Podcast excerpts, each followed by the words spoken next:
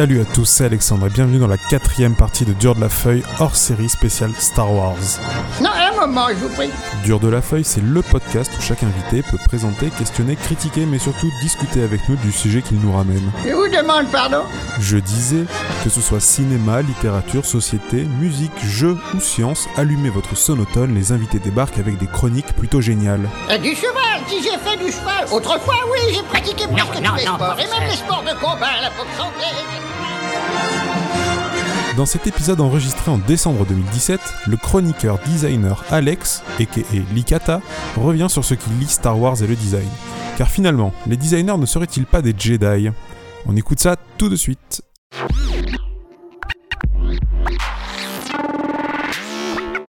Pour cette nouvelle partie de Dur de la Feuille, euh, pas cette nouvelle, pardon, cette partie qui va venir au milieu d'un épisode spécial Star Wars, donc comme je l'expliquais déjà tout à l'heure, épisode exceptionnel, invité exceptionnel, sujet exceptionnel, euh, nous allons parler d'un peu plus près du design et des films en général, plutôt des films de, cinéma qui parlent d'espace et de ce qu'ils ont apporté en tant que design, ce qu'ils ont apporté à la culture design et ce que le voilà comment les designers ont réfléchi à euh, à tout cet environnement nouveau et futuristique. Pour ça, euh, j'ai un invité qui s'appelle Alex. Bonsoir Alex. Bonsoir, euh, bonsoir Alex. Bonsoir ou bonjour d'ailleurs. Bonsoir. Oui, c'est vrai qu'on va on s'appelle tous les deux Alex du coup Alex au carré. ouais, c'est ça. Euh, tu, donc tu vas nous parler de quoi exactement ce soir? Eh ben écoute, euh, j'ai euh, j'ai donné un nom à ma chronique encore une fois. C'est vrai que c'est la deuxième fois que, que je viens. J'aime bien mettre un petit nom. Euh, il est très très court et, et on verra à la fin. J'ai appelé ça designer égale Jedi. Point d'interrogation. Interrogation. Euh, c'est toujours mieux avec des points d'interrogation. Euh, donc voilà, je vais, je vais en effet parler de, du rôle de, des, des designers, ouais, dans le, dans sa définition, dans la définition la plus large du terme, euh, voire artiste, maquettiste, des choses comme ça. En quoi ces rôles-là, euh, ces métiers-là ont, une, ont eu une influence particulière sur, en effet, euh, euh, l'impact de Star Wars dans, dans la pop culture. Voilà, parce qu'on le rappelle, euh, pour ceux qui n'auraient pas écouté l'épisode où tu es déjà intervenu, donc tu es designer, produit, c'est ça? C'est ça, je suis, euh, je suis designer produit, designer industriel, euh, à plein temps. Eh bien écoute, c'est génial, donc du coup tu connais ton sujet. Oui, je l'ai quand même un peu potassé, j'ai essayé d'être pro quand même. Bah écoute, c'est parfait, vas-y, je te laisse commencer du coup pour, euh, pour ton sujet. Alors du coup, ben, euh, en effet, euh, il me semble, il me semble que tu, que aies fait une bonne transition avec euh, en disant que voilà, euh, qui dit plus de films dit forcément plus de recherche de décors, d'objets et donc de design. Ce qui m'a amené à penser en effet à tous les gens qui ont qui ont vraiment œuvré à la réalisation des décors de Star Wars, à savoir que c'est un paramètre qui est quand même très très important. Dans les, euh, dans, les, dans les films de Star Wars, on, se souvient bien sûr de, de- des scènes mythiques euh, sur l'étoile noire, etc. Et on a tous euh, sûrement vu des, making-of de, la première trilogie avec, avec tous ces maquettistes. Je commencerai avec du coup une personne en particulier. En la personne de Colin euh, Cantwell. J'ai mis euh, Colin Cantwell ou le job rêvé de tout gamin avec un crayon, dans le sens où quand on est en, étant gamin, on a tous euh, commencé à dessiner des vaisseaux, des choses comme ça. Euh, Colin fait partie de ces personnes-là. Euh, Colin euh, a fait euh, a fait partie de ces personnes qui ont maquetté les premiers vaisseaux de Star Wars. C'est-à-dire que quand on est quand on est gamin et qu'on a envie de dessiner du Star Wars, on dessine quoi? Soit du sabre laser et du Jedi ou du vaisseau, parce que les Et vaisseaux. ça, ça, du coup, euh, ça du coup, c'était avant que les films Star Wars sortent ou c'est au moment où Lucas a envie de, de faire Star Wars, il vient le voir? Euh, c'est euh, c'est Lucas qui est allé voir euh, qui est allé voir Colin. Euh, si si ma mémoire est bonne, si euh, si j'ai bien fait mes recherches, c'est ça. C'est c'est Lucas en fait qui est euh, euh, allé voir euh, qui Colin en lui demandant de concevoir de nombreux véhicules, à savoir bah, notamment les plus connus, le X-Wing, le Y-Wing, le TIE LN Fighter, le Star Destroyer, l'Imperial Cruiser, l'étoile de la mort, la fameuse, le Lens Ouais, donc les, les gros, les gros. voilà, je vais, voilà, je vais le, le Faucon Millennium aussi, euh, bref, Ah du, du lourd. C'est vraiment la première personne à qui euh, Lucas est venu parler des vaisseaux en lui disant bon, euh, j'ai besoin que tu me dessines les vaisseaux, euh, les- des vaisseaux emblématiques. Euh, et donc, euh, donc voilà, le, le jeune Colin, euh, le jeune Colin s'y est mis. Il y a deux trois photos euh, justement où on les voit dans des ateliers tous les deux où, euh, où Colin lui montre ses premières ses premières maquettes. Euh, c'est assez marrant parce que bon après euh, c'est les, les premières maquettes des, des vaisseaux qu'on qu'on connaît aujourd'hui et qui euh, dont tout fan euh, connaît exactement la, la forme etc. Il faut savoir qu'ils n'étaient pas comme ça au début. Dans tout processus, processus de maquettage qui se respecte forcément il y a des premiers des premières versions et des versions finales. la maquette du est-ce que les oui est-ce que les vaisseaux étaient tirés du coup des des dessins en fait qui étaient parce qu'à la toute base euh, le nom m'échappe du dessinateur mais ça va me revenir euh, je le remettrai au montage Mhm. le euh, Lucas a, quand il a eu sa première idée euh, Mhm. de Star Wars il a fait appel à un, un dessinateur justement Oui. euh, pour faire les premiers dessins pour mettre un peu en image son idée pour le vendre en fait tout simplement Ouais. est-ce qu'il est parti ce maquettiste des, des dessins ou il a complètement euh, Alors il y a un peu, voilà, il est- il y, a, il y a un peu des deux. Alors les, les- artistes, je vais y venir en plus un peu tout à l'heure. Tu parles, tu penses sûrement à Ralph McQuarrie. Hmm. Euh, alors exactement Colin a pas mal travaillé avec Ralph, euh, avec avec Macquarie, et donc il y a eu un peu des deux. C'est-à-dire que c'était autant Macquarie qui en effet a donné quand même les premiers les, les prémices de l'univers visuel de, de Star Wars, dont Colin s'est inspiré pour les vaisseaux. Mais quand tu remarques, euh, tu regardes la première maquette euh, du euh, du Land Speeder. C'est un, bon exemple. Euh, la maquette du Land Speeder, c'est le vaisseau de, de Luke sur sur Tatooine, si je me trompe pas. Euh, Aujourd'hui, celui qu'on voit dans le film n'est pas euh, du tout la version qu'on a en maquette. Et inversement, la, Ah la voilà, ça, la ma- ça a absolument rien à voir. la hein, pour, là, du coup, c'est pas très radiophonique, mais là, en fait, on dirait plutôt une espèce de grande assiette voilà. avec un tout petit truc pour se mettre devant. Alors, alors malheureusement, ma chronique sera très visuelle. On parle de maquette, on parle de décor. Euh, j'invite, euh, j'invite les auditeurs à vraiment aller se renseigner sur les, euh, sur les, les objets dont on va parler parce que c'est assez, euh, c'est assez intéressant de voir. Le, le Speeder, il ressemble vraiment à juste euh, un CD qu'on a coupé et auquel on a mis un genre de cockpit devant. C'est assez marrant parce que voilà, c'est un exemple du voilà. Cantwell, lui, Colin Cantwell ne croyait pas trop dans le sérieux de cette demande de Lucas et justement, on comprend mieux la, gueule du vaisseau après coup quand on sait ça parce que voilà, ça, ne ressemble pas du tout au, dernier vaisseau. En fait, voilà, c'est euh, euh, dans tout processus de design, il y a des allers-retours entre euh, voilà différents décisionnaires, entre les artistes, entre les, euh, on va le voir après avec les responsables des effets spéciaux, etc. Il y a beaucoup de paramètres qui entrent en jeu entre la première version et la version finale.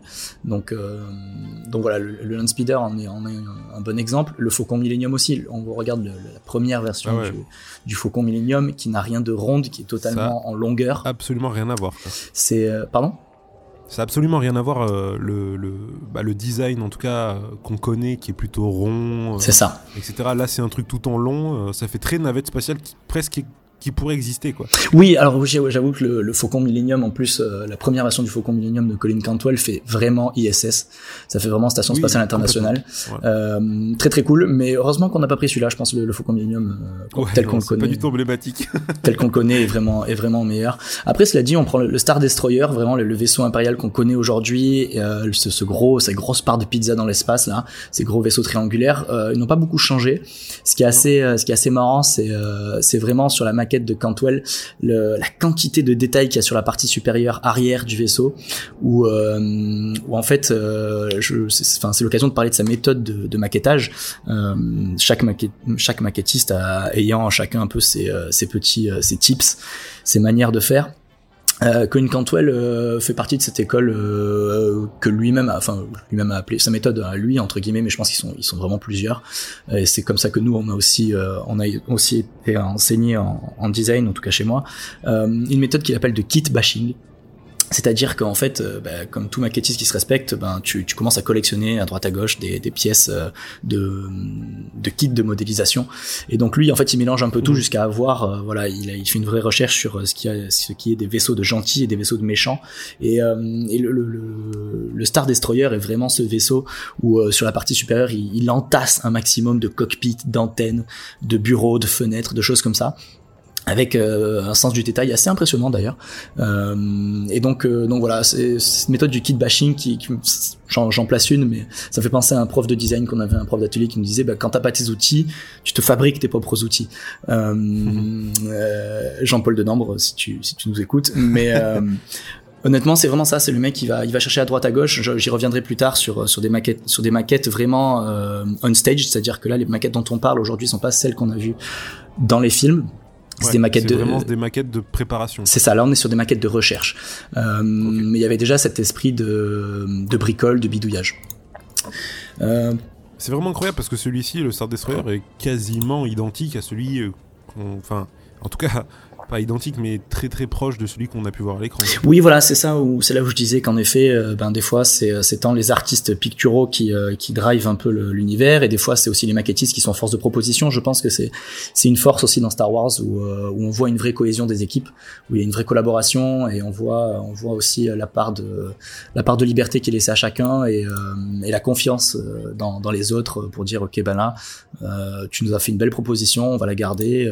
donc oui, celle-là ressemble quand même pas mal à la version finale. Mhm, ouais, vraiment impressionnant. Et euh, ouais, donc euh, c'est aussi, euh, faut savoir, Colin Cantwell, c'est aussi Monsieur Étoile Noire dans le sens où c'est pas lui qui avait le concept de, l'étoile noire, donc cette grosse, ce gros vaisseau en forme de planète. Par contre, c'est lui qui a, qui a vraiment fait quelques choix radicaux sur sur cette planète noire, notamment quand Lucas lui a dit que lui a, lui a un peu expliqué le concept c'est Colin Cantwell qui a dit ok ce vaisseau, enfin cette étoile, il faudra qu'elle soit argentée, c'est-à-dire qu'il faut qu'elle puisse être vue depuis n'importe quel angle de la galaxie et notamment bah, de l'espace et du sol depuis les planètes. Euh, c'est pas bête. C'est pour ça, c'est assez marrant parce qu'il y a vraiment des questions des fois d'usage en fait. On se retrouve dans le c'est maquettiste, on est dans un univers purement fictionnel, mais il y a des soucis du détail. Enfin pour moi c'est un souci du détail, c'est un souci d'usage. Genre ok ben euh, il faut la voir, il faut que même depuis le sol on puisse la voir. Donc ouais, c'est euh, comme une lune en fait. Il faudrait que oui voilà il faudrait que, enfin, en fait, oui, même pour, même au niveau du film, tout simplement, c'est plus logique qu'un méchant veuille qu'on voit bien, bien l'arme euh, qui va détruire la planète, quoi. Tout à fait. Mais on le voit bien dans Rogue One aussi. Dans Rogue One, on voit bien aussi d'ailleurs bah, quand ils, ils, ont la maquette, euh, je veux dire dans le film de de, l'étoile noire. On la voit bien dans, dans, le ciel, très très proche de très très proche de, de la planète de la scène finale. On, la voit, elle est là, elle est très présente et, euh, et je pense que c'est vraiment issu de, de ces volontés-là, de ces premières volontés. Et du coup, s'il l'avait fait en noir, ça aurait été invisible, tu penses, dans, du coup? Euh, hmm, Très bonne, très bonne question. Euh, si on considère que le noir euh, ne reflète ne reflète pas de, de rayons lumineux, peut-être. Euh, mhm. C'est une question. Un bon camouflage donc. Pardon? Un bon camouflage. Donc. Un bon camouflage, on aurait vraiment eu affaire à une étoile noire. Euh, Mais l'histoire aurait été franchement différente, je pense. euh, une autre anecdote sur, sur l'étoile noire, vraiment issue du maquettage, euh, ce qui est marrant, c'est, Colin qui suggéra, euh, Colin Cantwell qui suggéra l'idée à Lucas de la trancher au milieu du vaisseau. Euh, donc sur l'étoile noire, qui est comme une planète, au niveau de l'équateur, on a une tranchée euh, la fameuse tranchée là. Euh, la raison en fait elle est totalement euh, maligne en fait de la part de, de Cantwell le maquettiste, c'est-à-dire que donc euh, la maquette de Colline était en fait en, en polystyrène, polystyrène apparemment moulé. pour, pour la maquette. Et sauf que le polystyrène quand tu le moules surtout dans les années 70 bah, ça a tendance à s'éroder sur les bords et sur les arêtes surtout vives. Donc quand tu fais une demi-sphère parce que tu peux pas mouler la, la boule directement apparemment il est possible Pardon Non, je dis c'est oui, c'est pas possible. Voilà. et donc tu fais la demi-sphère et bah du coup sur l'arête euh, de, la, de, la, de la demi-sphère coupée en deux, bah, le, le, polystyrène a tendance à s'éroder. Donc c'est lui qui a, qui a dit à Lucas en fait de placer le port principal du vaisseau, tous les ports de rentrée et de sortie du vaisseau, au niveau de la tranchée. Euh, et, du coup, euh, il a suggéré du coup l'idée de, de, dire voilà bah, comme ça pour, les rebelles pourraient voler au milieu de cette tranchée en mode course poursuite, etc. Donc en gros je pense qu'en partie sans Colline, euh, on n'a pas de scène mythique du vol euh, au-dessus de la tranchée par, par Luke et le shoot, euh, le shoot salvateur. Donc oh euh, c'est assez marrant. Je dis pas que c'est forcément euh, grâce à ça, mais je pense que c'est une belle histoire du comment euh, voilà le le design a influencé au final une des scènes les plus les plus incroyables en fait de ouais par exemple Star Wars, Une, en tout cas une très belle scène du film et comment voilà dès les premières recherches en fait le fait de, de maqueter directement de passer au volume directement donne lieu à pas mal de de, de petits d'idées créatives qui peuvent devenir qui peuvent devenir très très fortes donc voilà un peu pour, Colin Cantwell et ses, réalisations majeures. Il était pas, il était forcément pas tout seul. Euh, surtout que lui, il était donc principalement dans les vaisseaux. Euh, on parlait de décors euh, tout à l'heure. voilà, un autre gars hyper important dans les décors. On parle le nom revient souvent euh, celui de Paul Stone. Les équipes de, de, Paul Austin ont, vraiment poussé l'approche du maquettage dessiné, je pense, à un autre niveau. C'est-à-dire que euh, ils avaient vraiment une liberté aussi, une, une, une liberté de pouvoir pousser euh, leurs techniques, etc., de tester beaucoup de choses. Euh, notamment, on commence à utiliser des moulages silicone, des résines époxy. Euh, ce qui est assez intéressant, c'est leur manière de travailler, euh, la manière de faire exploser les vaisseaux. Pour, euh, pour, pour, les faire, pour faire les explosions, en fait, il fallait, des, il, fallait, des vaisseaux fragiles. Et surtout, il fallait pouvoir les faire, mhm. euh, les, faire en plusieurs fois. C'est-à-dire que forcément, sur un montage, sur un, tournage de cinéma, il faut pouvoir faire euh, des scènes et des scènes, et des cuts et des cuts, et, pouvoir reproduire les choses. Donc, il fallait pouvoir mouler les vaisseaux mais de manière de manière suffisamment fragile pour qu'ils puissent exploser de manière impressionnante. Euh, dans les euh, dans les dans les interviews de Paul Austin, il te raconte que bah, les, les, les, explosifs qu'ils avaient étaient pas assez euh, pas assez puissants. Du coup, en fait, ils ont décidé de faire avec les maquettes, donc c'est de les de les mouler en, en mousse expansée. La mousse expansée, c'est un mélange en fait qui, quand tu la laisses reposer, comme un gâteau, ça va monter comme un soufflet en fait. Euh... Mais ça c'est ça c'est enfin je veux dire c'est cassant parce que j'ai l'impression que quand on me dit mousse et explosion, je vois pas vraiment le truc euh, comme dans Star Wars quoi. Ouais, non, en fait, c'est de la mousse euh, c'est de la mousse expansée, c'est-à-dire que c'est de la mousse plastique expansée, tu fais ton mélange, euh, tu le laisses tu laisses entre guillemets reposer, donc sécher, c'est-à-dire qu'en séchant, ça va se remplir d'air au contact de l'air, ça va mhm. catalyser. Ce qu'on dit catalyser, ça va se durcir. Donc en fait, tu vas avoir un un modèle, un objet rigide, mais avec une surface rigide mais fragile. C'est-à-dire que tu pourras le prendre en main, etc., sans le déformer, à moins de forcer vraiment dessus. Avant, à moins de planter tes doigts dedans, en effet, tu vas pas le casser. Mais c'est très très rigide, mais c'est fragile. Euh, du coup, voilà, c'est le, fait d'avoir les, euh, les, les, explosions et euh, les, les, faibles explosifs, les, faibles explosifs, on va dire, qui étaient surtout impressionnants mais peu cassants. Euh, une autre, euh, une autre manière en fait d'envisager de, de, ces explosions à l'écran a été vraiment de prédécouper en fait les, les vaisseaux dans le sens où forcément euh, un vaisseau ça explose pas n'importe comment. T'as beau être dans l'espace euh, quelque part, euh, il y a un souci du détail et donc en fait, euh, le mec te raconte que euh, ils étaient obligés de prédécouper euh, les, les, vaisseaux des maquettes en fonction de comment ils devaient exploser, de quelle partie ils devaient se démembrer, en, en fonction des différents types d'explosions. Je trouve ça assez euh, assez professionnel en fait de leur part de pousser ce détail, euh, de pousser jusqu'à ce niveau de détail là. C'est alors peut-être qu'on le remarque pas à l'écran, mais en le sachant, tu te dis en effet ouais bon les mecs ont, ont quand même très très bien bossé et, et tu sens que c'est des passionnés quoi qu'ils ont mais peut-être que sans ça, euh, peut-être que sans ça, ça aurait vraiment euh, pas été crédible en fait. Possible. Là, inconsciemment, euh, le fait qu'ils aient prévu ça rend la scène peut-être plus crédible que s'ils y avaient pas pensé. Oui, je, je pense que c'est aussi là le, le, le, tournant avec Star Wars aussi, c'est qu'on a affaire à des pros et des, et des gens passionnés qui n'hésitent pas à aller au bout de leurs idées et à, faire en sorte que les choses soient réalistes. Euh, J'ai lu de nombreuses choses dans, les, dans la manière aussi de, de, de traiter les, les maquettes où on n'est pas dans un environnement futuriste très propre dans Star Wars, c'est pas de la science-fiction propre, c'est de la science-fiction qui est usée euh, tous les ce qu'on appelle donc les props. Aujourd'hui, on va parler pas mal de props euh, sur euh, tous les objets qui sont utilisés, qui sont filmés euh, en réel dans le, sur, le tournage. Les pistolets, les costumes, on, en reviendra avec les, Stormtroopers. Les, les, les, armures sont déjà usées, il y a des rayures, il y a de la poussière. C'est ce côté-là de, Star Wars qui, qui, semble très vrai en fait dans la science-fiction, qui des fois nous ramène vraiment à un côté un peu humain. Et, euh, et ces mecs-là ont, ont, bien senti en fait, ce, les, les, maquettistes ont bien senti aussi ce côté-là en, en, ajoutant un peu de sincérité et de, de réalisme. Euh, donc, euh, donc ouais, de, très très bons gars. Donc, euh, ouais, c'était surtout des geeks en fait, hein, oui. à la base. Et puis leur métier, c'est surtout ingénieur de base, tous. et puis ils avaient tous une passion pour le cinéma. Et c'est ce qui les a amenés à faire des effets spéciaux. Mais à la base, c'est quand même des informaticiens, des gars comme ça. Donc euh, ça me choque pas qu'ils aient pensé à tout ça en amont en se disant ouais, si on le fait pas, ça sera pas crédible. Ouais, je pense qu'ils avaient quand même, pour la plupart, en effet, des, gros backgrounds en ingénierie. Sur la plupart des maquettistes, euh, sur mes recherches, j'ai vu que pas mal étaient euh, issus d'architecture. Euh, ah, oui, ça m'étonne pas. Ouais, enfin voilà, tu vois quand tu quand tu vois comment ils comment ils concevaient les, les, vaisseaux, quand même, tu te dis en effet, bon, les mecs, c'était pas c'était pas des idiots quoi. Euh, dans les dans les croquis de dans les croquis de préparation, tu vois vraiment un souci de, de l'échelle humaine, des choses comme ça.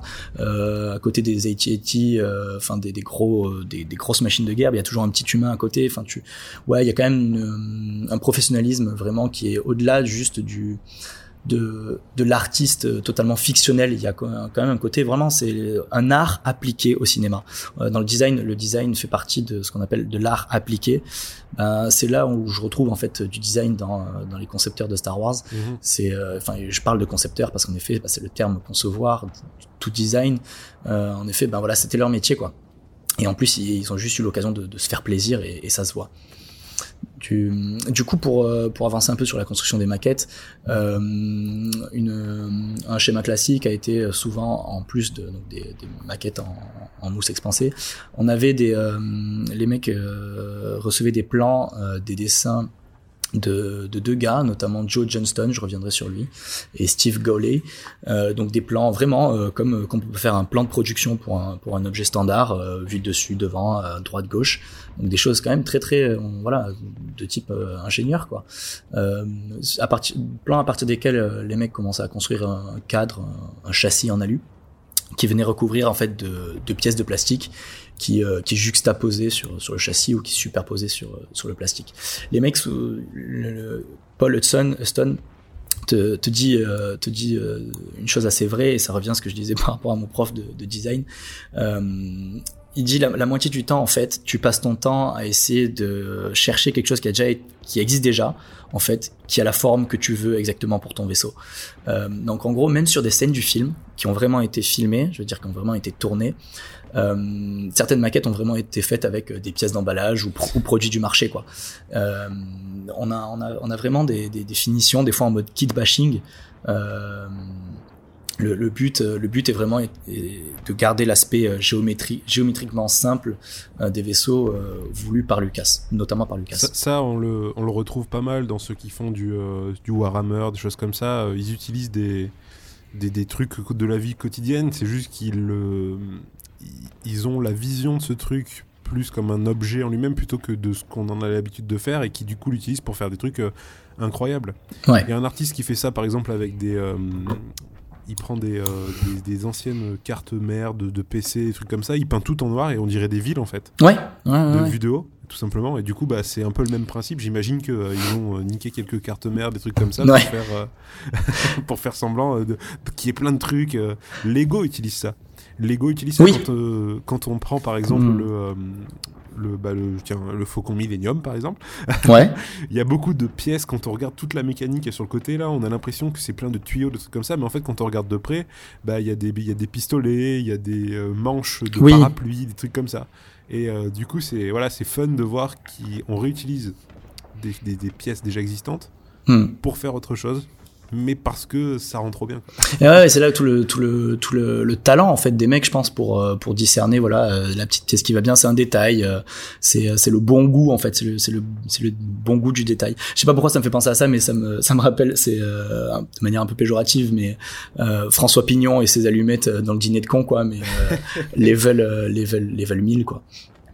c'est un peu ça. Et du coup, pour, pour je parlais de l'aspect géométrique des, des vaisseaux. Euh, c'est pas notamment Lucas en fait qui exigeait ça. On parlait des allers-retours entre les différentes équipes de conception des, des scènes, des props, euh, notamment en fait euh, sur la sur l'aspect euh, carré, sur l'aspect euh, très géométrique, simple, droit, net des vaisseaux. C'était aussi une directive en fait de, de John Dijkstra, John Dijkstra, euh, le superviseur des effets spéciaux sur euh, sur les premiers films euh, Star Wars, euh, notamment sur sur le premier, sur la guerre des étoiles, qui a qui a vraiment confirmé qu'il voulait des des vaisseaux au bord net et droit plutôt qu'arrondi. beaucoup de scènes étant filmées en fond bleu, il avait vraiment peur en fait qu'on ne distingue pas les vaisseaux clairement pour tout ce qui est des histoires de reflets de, de lumière etc c'était les premiers à vraiment euh, tester euh, le fond bleu vraiment sur euh, sur une grande partie du film. Le film se déroulant majoritairement dans l'espace. Donc au final c'était une bonne chose parce que en plus comme tout maquettiste le sait dès qu'on commence à rentrer dans les courbes le concave le convexe ne serait-ce que pour des histoires de perspective sur des sur des sur des vaisseaux qui sont quand même déjà hyper fuselés ben ça, ça, devient rapidement assez hardcore. Donc au final, tu vois, c'est du c'est du win-win quoi. C'est euh, c'est tout le monde s'est rendu un peu efficace sur le coup et, euh, et ça donne une vraie patte hein, mine de rien. Ce côté, en effet, c'est de la science-fiction, mais quand même très euh, c'est aujourd'hui en, en, 2017 qu'on dit ça, mais ça fait c'est une science-fiction qui est quand même très old school quelque part, qui, qui n'a rien de, de, très futuriste euh, pour nous. Quand on voyait même à l'époque à côté, enfin un peu plus tard même mais Star Trek, tu vois le l'USS Enterprise qui est, qui est beaucoup plus élancé, qui est beaucoup plus qui est beaucoup plus airstream, tu vois, euh, qui est qui est beaucoup bah, on en parlait on en parlait un peu plus tôt dans l'épisode où le fait que euh, Star Wars n'a jamais prétendu euh, être comment dire être possible être probable c'est-à-dire que c'est de la pas c'est pas de la hard science c'est de la science-fiction héroïque fantasy science science fantasy un truc comme ça mm-hmm. donc ouais non c'est c'est pas ça a jamais voulu être réel alors que Star Trek avait cette prétention de dire oui, Hmm. tout ce qu'on fait est techniquement faisable, quoi. Ouais. Mais Alors, techniquement, pas avec la technologie de l'époque, mais C'était c'était envisagé quoi. C'était euh, Ouais. c'était un c'était un discours en effet. Mais là où enfin c'est un, un discours esthétique on va dire, mais ce côté euh, ce côté simple des euh, des vaisseaux qui qui est presque ar- archétypal en fait. Euh, qui est qui est vraiment genre c'est c'est de la science-fiction mais presque déjà dans le passé. Euh, euh, Oui. presque à l'époque, tu vois, alors que bon, 77, t'as quand même en effet bah, le streamline qui est passé derrière, euh, euh, on a quand même euh, l'éloge de la vitesse dans les voitures, euh, des choses comme ça, des courbes très élancées. Et les, Au tout début du film, c'était il y a très longtemps dans une galaxie lointaine. et oui, voilà, Donc- c'est exactement ça. Et c'est ça qui est génial, tu vois, parce que du coup, ils se permettent des choses euh, artistiquement qui sont, bah, qui sont, qui sont justifiées. Enfin, je pense qu'en effet, ce côté, euh, en effet, euh, dans une galaxie de- très lointaine, il y a, il y a très très longtemps, ben voilà, ça justifie pas mal de choses. C'était peut-être, euh, peut-être un bon, un bon plot de départ. Du coup, euh, bon, du coup, j'enchaîne un peu, euh, le- le- les décors étant vraiment le, juste l'intro en fait de ma chronique. Mais euh, je, du coup, on parlait de Steve Goley tout à l'heure, un grand, grand maquettiste aussi, euh, s'il en est, euh, notamment un gars qui a bossé sur, sur Retour vers le futur, euh, les, euh, les effets spéciaux de Retour vers le futur, de la DeLorean qui, euh, qui démarre en feu. C'est un peu lui. Donc, euh, Un- c'est lui qui. Un, un petit gars, quoi. Pardon? Un petit gars, Oui, un bon petit gars, ouais. pas connu. Euh, donc voilà, c'est lui qui donnait les plans aux équipes. Donc pour en revenir aujourd'hui, bah, du coup à l'impact de, de- de- du travail de ces gars-là, euh, on s'en rend compte un peu aujourd'hui, mais notamment voilà pour on va en venir au merchandising, à des, des choses comme ça, les produits dérivés. Euh, rien que en fait ces choses-là, ces pièces-là de décor, ces props-là, euh, c'est devenu un monde à part et je pense notamment en partie grâce à Star Wars. Euh, t'as des t'as des sites de vente en ligne de d'enchères euh, totalement dédiés aux props maintenant de tous les films et euh, tu peux trouver sur sur des sites comme ça euh, 15 centi 15 cm carrés de l'étoile de la mort, de la maquette de l'étoile de la mort qui a qui a servi à filmer quelques scènes de course poursuite dans l'espace, euh, 15 cm carrés à 5000 euros. Et c'est de la maquette.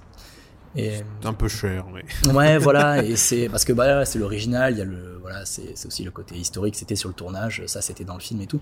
Mais tu vois, de, vendre aussi cher aussi la, la valeur que les gens apportent à, à un truc du décor quoi, à des gens, à des, à des, des choses que les gens ont fait à la main en fait, ça, ça prouve aussi un peu la valeur qu'accordent euh, Ouais, complètement. les gens à, Star Wars. Du coup, euh, du coup, on en vient aux produits dérivés.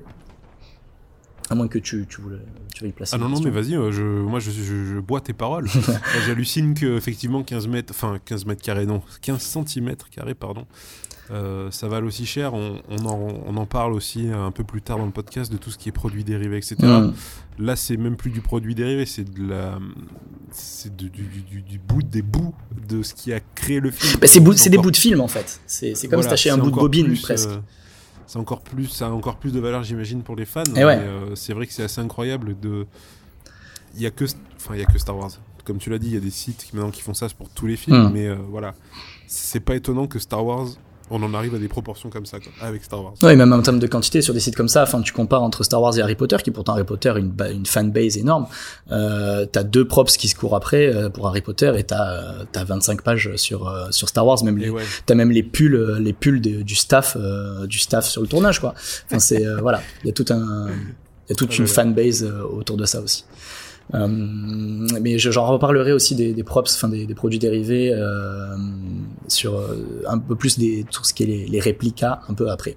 Mais euh, du coup, j'en, comme je disais tout à l'heure, le, le design étant un art appliqué, euh, je pense qu'il est vraiment nécessaire d'évoquer les artistes en fait qui ont euh, qui ont permis euh, bah, des générations de, de se projeter et notamment aussi bah, à ces, à ces maquettistes de se projeter. Euh, je commence vraiment avec euh, avec Ralph McQuarrie, illustrateur et conceptual designer en anglais dans le texte. Euh, c'est vraiment comme ça qu'on le trouve aussi sur internet, en tout cas son, métier. Euh, c'est vraiment lui qui a dessiné le premier masque de Dark Vador, les premiers croquis, euh, qui ressemblait qui ressemblait pas vraiment à celui qu'on connaît aujourd'hui. On a failli passer à côté d'un Dark Vador assez vilain. Euh, c'est lui qui a, donné vraiment le ton aux, premières scènes de Star Wars, euh, des scènes sur Tatooine, etc. Euh, sur certaines, je retrouve vraiment une influence de Jean Giraud, de Mobius, sur euh, sur des sur des plans euh, très très près du sol avec un horizon très loin. Bref, il y a, y a vraiment une, une très belle ambiance. C'est vraiment le Là, je sais, Oui. je sais pas si t'as vu euh, d'ailleurs récemment, il y a une bande-annonce de un trailer pardon de Star Wars qui est sorti. Si Star Wars avait été vraiment ce que Ralph McQuarrie a dessiné. Donc en Ah. fait, c'était un, un trailer concept de Star Wars. Ok. Genre comme si, euh, en fait, ils ont refait euh, tout en animation, etc. Comme si, bah en fait, euh, tout avait été comme Ralph, Ralph McQuarrie l'a dessiné, quoi. Ah, mais ça doit être magnifique. C'est- assez énorme à voir. Je vous conseille d'ailleurs, vous auditeurs, d'aller d'aller le- y jeter un œil parce que c'est très intéressant. Ah, ça m'intéresse beaucoup, je vais aller regarder ça. ouais, ouais, illustrateur de, de génie, peintre, peintre de génie aussi, s'il en est. Et ça, ça me fait penser aussi à hum, Alex Ross de chez DC sur Justice League et tout, un travail, un travail de peinture qui est très propre, très euh, Ah bah c'est du, du réalisme. hein. ouais, du réalisme à la fin. Moi, je, je trouve, je trouve vraiment un, un parallèle avec Alex Ross. Ça m'a, ça m'a sauté aux yeux euh, en refaisant les recherches. Euh, bon, je vais passer un peu plus vite sur les autres, mais bon, voilà, on a, on a Ian McCaig, euh, qui est vraiment le monsieur Dark Maul, euh, qui, a, qui a dessiné Dark Maul. Là, on est plus sur du, on est plus sur du propre, sur de l'objet. Hein, on est vraiment sur des mecs qui ont, qui ont dessiné des, des, du des- concept. des figures emblématiques. on parle de, de character design, Ouais. de cara design. Voilà, c'est vraiment euh, du, du charisme en fait que les mecs arrivent à créer. Et, euh, et à partir du moment où tu as du charisme, ben, tu te projettes quoi. On a, on a Doug Chiang aussi, euh, le, le papa du, du droïde de combat euh, dans, la, dans, la deuxième, dans la deuxième trilogie, dans la nouvelle trilogie, euh, dans la guerre des clones. euh, un droïde, moi j'ai une attention particulière envers lui, je sais pas pourquoi. Il est, il est assez débile, mais, euh, mais il a une âme aussi quelque part. Il est, très très bien Ah, dessiné, je trouve. Il est propre. Il est très très propre. Euh, on sent vraiment dans ses recherches, en plus dans les dessins du gars, euh, une patte, euh, une patte industrielle et c'est assez kiffant. Euh, Ouais, complètement.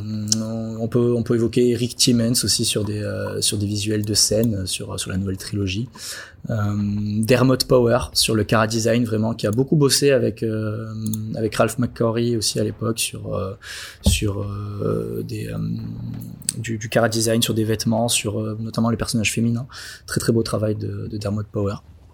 Et, euh, et ma Il travaille en même temps. Il travaille en même temps que Macquarie, celui-ci? euh, ouais, ils, ils ont un peu bossé en. Si, je me trompe pas, hein, peut-être que je dis des bêtises, mais euh, je crois que notamment euh, Ralph McQuarrie ou alors était revenu pour bosser sur Padmé, Padmé Amidala, Ah, qui a notamment été pas mal envisagé sous la sous la plume, enfin sous les feutres de, de Dermot Power. D'accord, d'accord. Euh, et enfin, du coup, euh, enfin ma pépite euh, dans tous ces artistes-là, c'est euh, c'est Joe Johnston. J'en parlais tout à l'heure parce qu'il a il a épaulé les, euh, les maquettistes. Euh, Johnston, pour moi, c'est le mec à montrer dans toutes les écoles de design pour euh, pour montrer presque à- aux étudiants, bah voilà, si tu kiffes faire du dessin de produits, du dessin en perse, des choses comme ça, bah euh, ouais, tu peux tu peux en arriver à te faire kiffer sur euh, bah, sur des sur des œuvres d'art en fait. Tu tu as ta place aussi. Euh, c'est vraiment euh, comment comment t'arrives à transmettre un univers avec un tracé technique quoi. C'est euh, c'est c'est un, un beau message. On sent que le mec a bouffé des plans de la NASA euh, et de la perspective en masse dans, dans ses croquis euh, en noir et blanc vraiment où on dirait vraiment des fois des dessins de de euh, de, de capsules spatiales de de c'est d'Apollo ouais. de, de ces choses là Ah ouais, vous voyez pas, mais en gros, c'est vraiment du dessin très technique, donc du trait noir sur une feuille blanche, euh, tout en perspective de fou, euh, truc de malade quoi. Il y a des trucs en coupe, enfin c'est c'est vraiment euh, ouais voilà c'est ça impressionnant. On, on a l'impression que c'est un, enfin que si on le monte pour de vrai, ça va fonctionner quoi. Non, en fait, voilà, il y a vraiment un côté presque, euh, enfin, dans, dans le design, euh, vraiment dans le dessin du designer, il y a aussi- une volonté euh, de médiation, de pédagogie, de, de compréhension, c'est-à-dire que le designer dessine pour faire comprendre un produit, un projet. Ou des fois l'artiste en fait se permet juste d'oblitérer euh, des fois le- la partie message, il s'exprime juste. Là le designer, euh, ben, en l'occurrence notamment Joe Johnston sur, des- sur des plans des machines de guerre, bah, il met des personnages à côté, il les met en situation, il, il explique un univers et ça passe à travers des petits, des petits tips de dessin qui, qui sont empruntés bah, à des artistes mais qui, qui marchent tellement pour, euh, pour rendre tangible en fait des concepts euh, des, des concepts en fait tout simplement donc euh, Oui, bien sûr. ouais. Tu- euh, Vas-y, continue. Ouais. J'étais en train de lire un truc euh, qui. euh, J'ai failli. tu- Est-ce que tu as vu d'ailleurs le, le 8 oui oui oui oui on s'en Ah, c'est bon, alors. Alors vas-y, j'aurais un truc à dire après. Très bien, très bien. Euh, oui, oui, bah, je sais très bien de quoi tu vas me parler, euh, mais on y reviendra. Euh, le, bah oui, en, en plus dans, le, dans mes fiches, j'ai le dernier croquis de, de Johnston, qui est le, le Y-wing de, de Cantwell tout à l'heure euh, en maquette, et ben là il est en croquis. Enfin, il y, a- y vraiment, une, la boucle est bouclée, et c'est vraiment très très beau. Donc en gros, vraiment avec euh, avec une liste d'artistes qui, s'allonge de film en film, forcément on assiste à une, une prolifération dans, dans le catalogue d'artefacts qui euh, qui gravitent euh, dans Star Wars. Euh, c'est une dynamique d'autant plus facile qu'en fait qu'elle s'accorde très bien avec le, le projet transmédia qui est Star Wars. Je pense que vous en avez parlé. Euh, Oui, exactement. Oui. chaque support est l'occasion de, de, de venir enrichir le catalogue, voire de le préciser. Euh, parce que chaque artiste est vraiment capable d'instaurer de vrais imaginaires. Je parlais tout à l'heure de caractère. Euh, caractère, dans le terme français, est lié avec le terme character, de, le, personnage en anglais. Euh, les, histoires autour des personnages, du coup, sont d'autant plus fantasmées qu'elles s'appuient sur, sur un maximum d'accessoires. Euh, et à partir du moment où tu commences à, à, t'identifier à des personnages, bah, c'est plus facile de, de s'accoutrer avec euh, les, les, costumes de ton héros favori euh, au carnaval. Euh, qui n'a jamais rêvé de se déguiser en Dark Vador au carnaval avec un drap, un masque de peinture et, et un balai, déguisement du pauvre quoi. Après pour les restes, il y avait en effet bah, les produits dérivés quoi. Oui, forcément. Bah, produits dérivés, voilà, comme on en a déjà parlé dans le podcast, c'est un des gros un des gros enjeux de, de, de, de Lucas, qui, euh, voilà, qui avait senti le truc à l'époque avec son contrat avec la Fox. Mhm. Donc ouais, non, énormissime. Bah, et forcément, bah, ça développe le, le design, est là important, parce que du coup, c'est euh, tout ce qui va tourner autour du film. Quoi. Mhm. Et je pense que c'est aussi une autre aubaine pour les designers parce que le projet étant un, un, projet transmédia, un univers étendu, bah, le, le, marché en fait des produits dérivés est aussi un support d'imaginaire pour, euh, pour, pour l'univers en fait. Euh, bah, preuve que ça a bien marché, j'ai euh, noté quelques chiffres. Euh, entre 20 et 30 milliards de dollars, c'est la recette des produits dérivés euh, qui ont été vendus depuis la guerre des étoiles en 77. 20 et 30 milliards de dollars. En termes de fourchette, c'est pas trop mal et voilà. C'est-à-dire que sachant que sachant que oui, du coup, tu n'étais pas là au début de l'épisode, mm-hmm. on a parlé en fait du contrat que Lucas a passé avec la Fox. Euh, à l'époque, euh, quand ils ont fait le film, Lucas a demandé à, à avoir un salaire basique Mhm. Il aurait pu en demander un gros. Ok. Mais par contre, d'avoir tous les droits. Ouais, je m'en souviens sur de ça. les produits dérivés. Ouais, ça, je euh, l'avais lu. Et du coup, c'est là, quand on voit ces chiffres-là, qu'on se dit, bah, le monsieur a eu du flair. Ouais, c'est clair. Euh, la, la, marque Lego, qui a, qui a, très bien capitalisé aussi sur, sur le sujet, euh, depuis 99, les, les, Lego Star Wars euh, figurent vraiment dans, dans, les 5 meilleures ventes de la marque et progressent de manière, de manière vraiment continue. Euh, sur toujours les Lego, euh, selon, selon le, la chaîne de magasins de euh, La Grande Récré, qu'on connaît tous très bien. Euh, les, euh, sur les 300 jouets Star Wars référencés, la cinquantaine de cette Lego représente les trois quarts des ventes. ouais. Donc, donc voilà, donc les produits dérivés est vraiment plus, voilà, une manne financière mais c'est aussi bah voilà une, une manière aussi de décliner bah, ce, ce qu'est du, du, design. C'est-à-dire que euh, un des, une des icônes on, on va pas on va pas on va partir sur les sur les icônes euh, juste après. Euh, la, le, le, pisto blaster de Dan Solo le, le DL44 euh, le fameux pistolet de un peu un peu cowboy un peu un peu deuxième guerre mondiale. Ouais, c'est ce que j'allais dire. très, très deuxième guerre mondiale, mondiale en fait. aussi. Euh, voilà, aujourd'hui, la vraie réplique, en fait, c'est-à-dire qu'il y, a, des répliques qui ont été réalisées en 1500 exemplaires, vraiment exactes du props de montage, du, tournage. Euh, une réplique vaut presque 1900 euros sur eBay euh, chez Master Replica. Tu vas sur Amazon aujourd'hui, la réplique jouée, donc qui elle est faite pour jouer et qui fait du bruit, vaut 51 euros.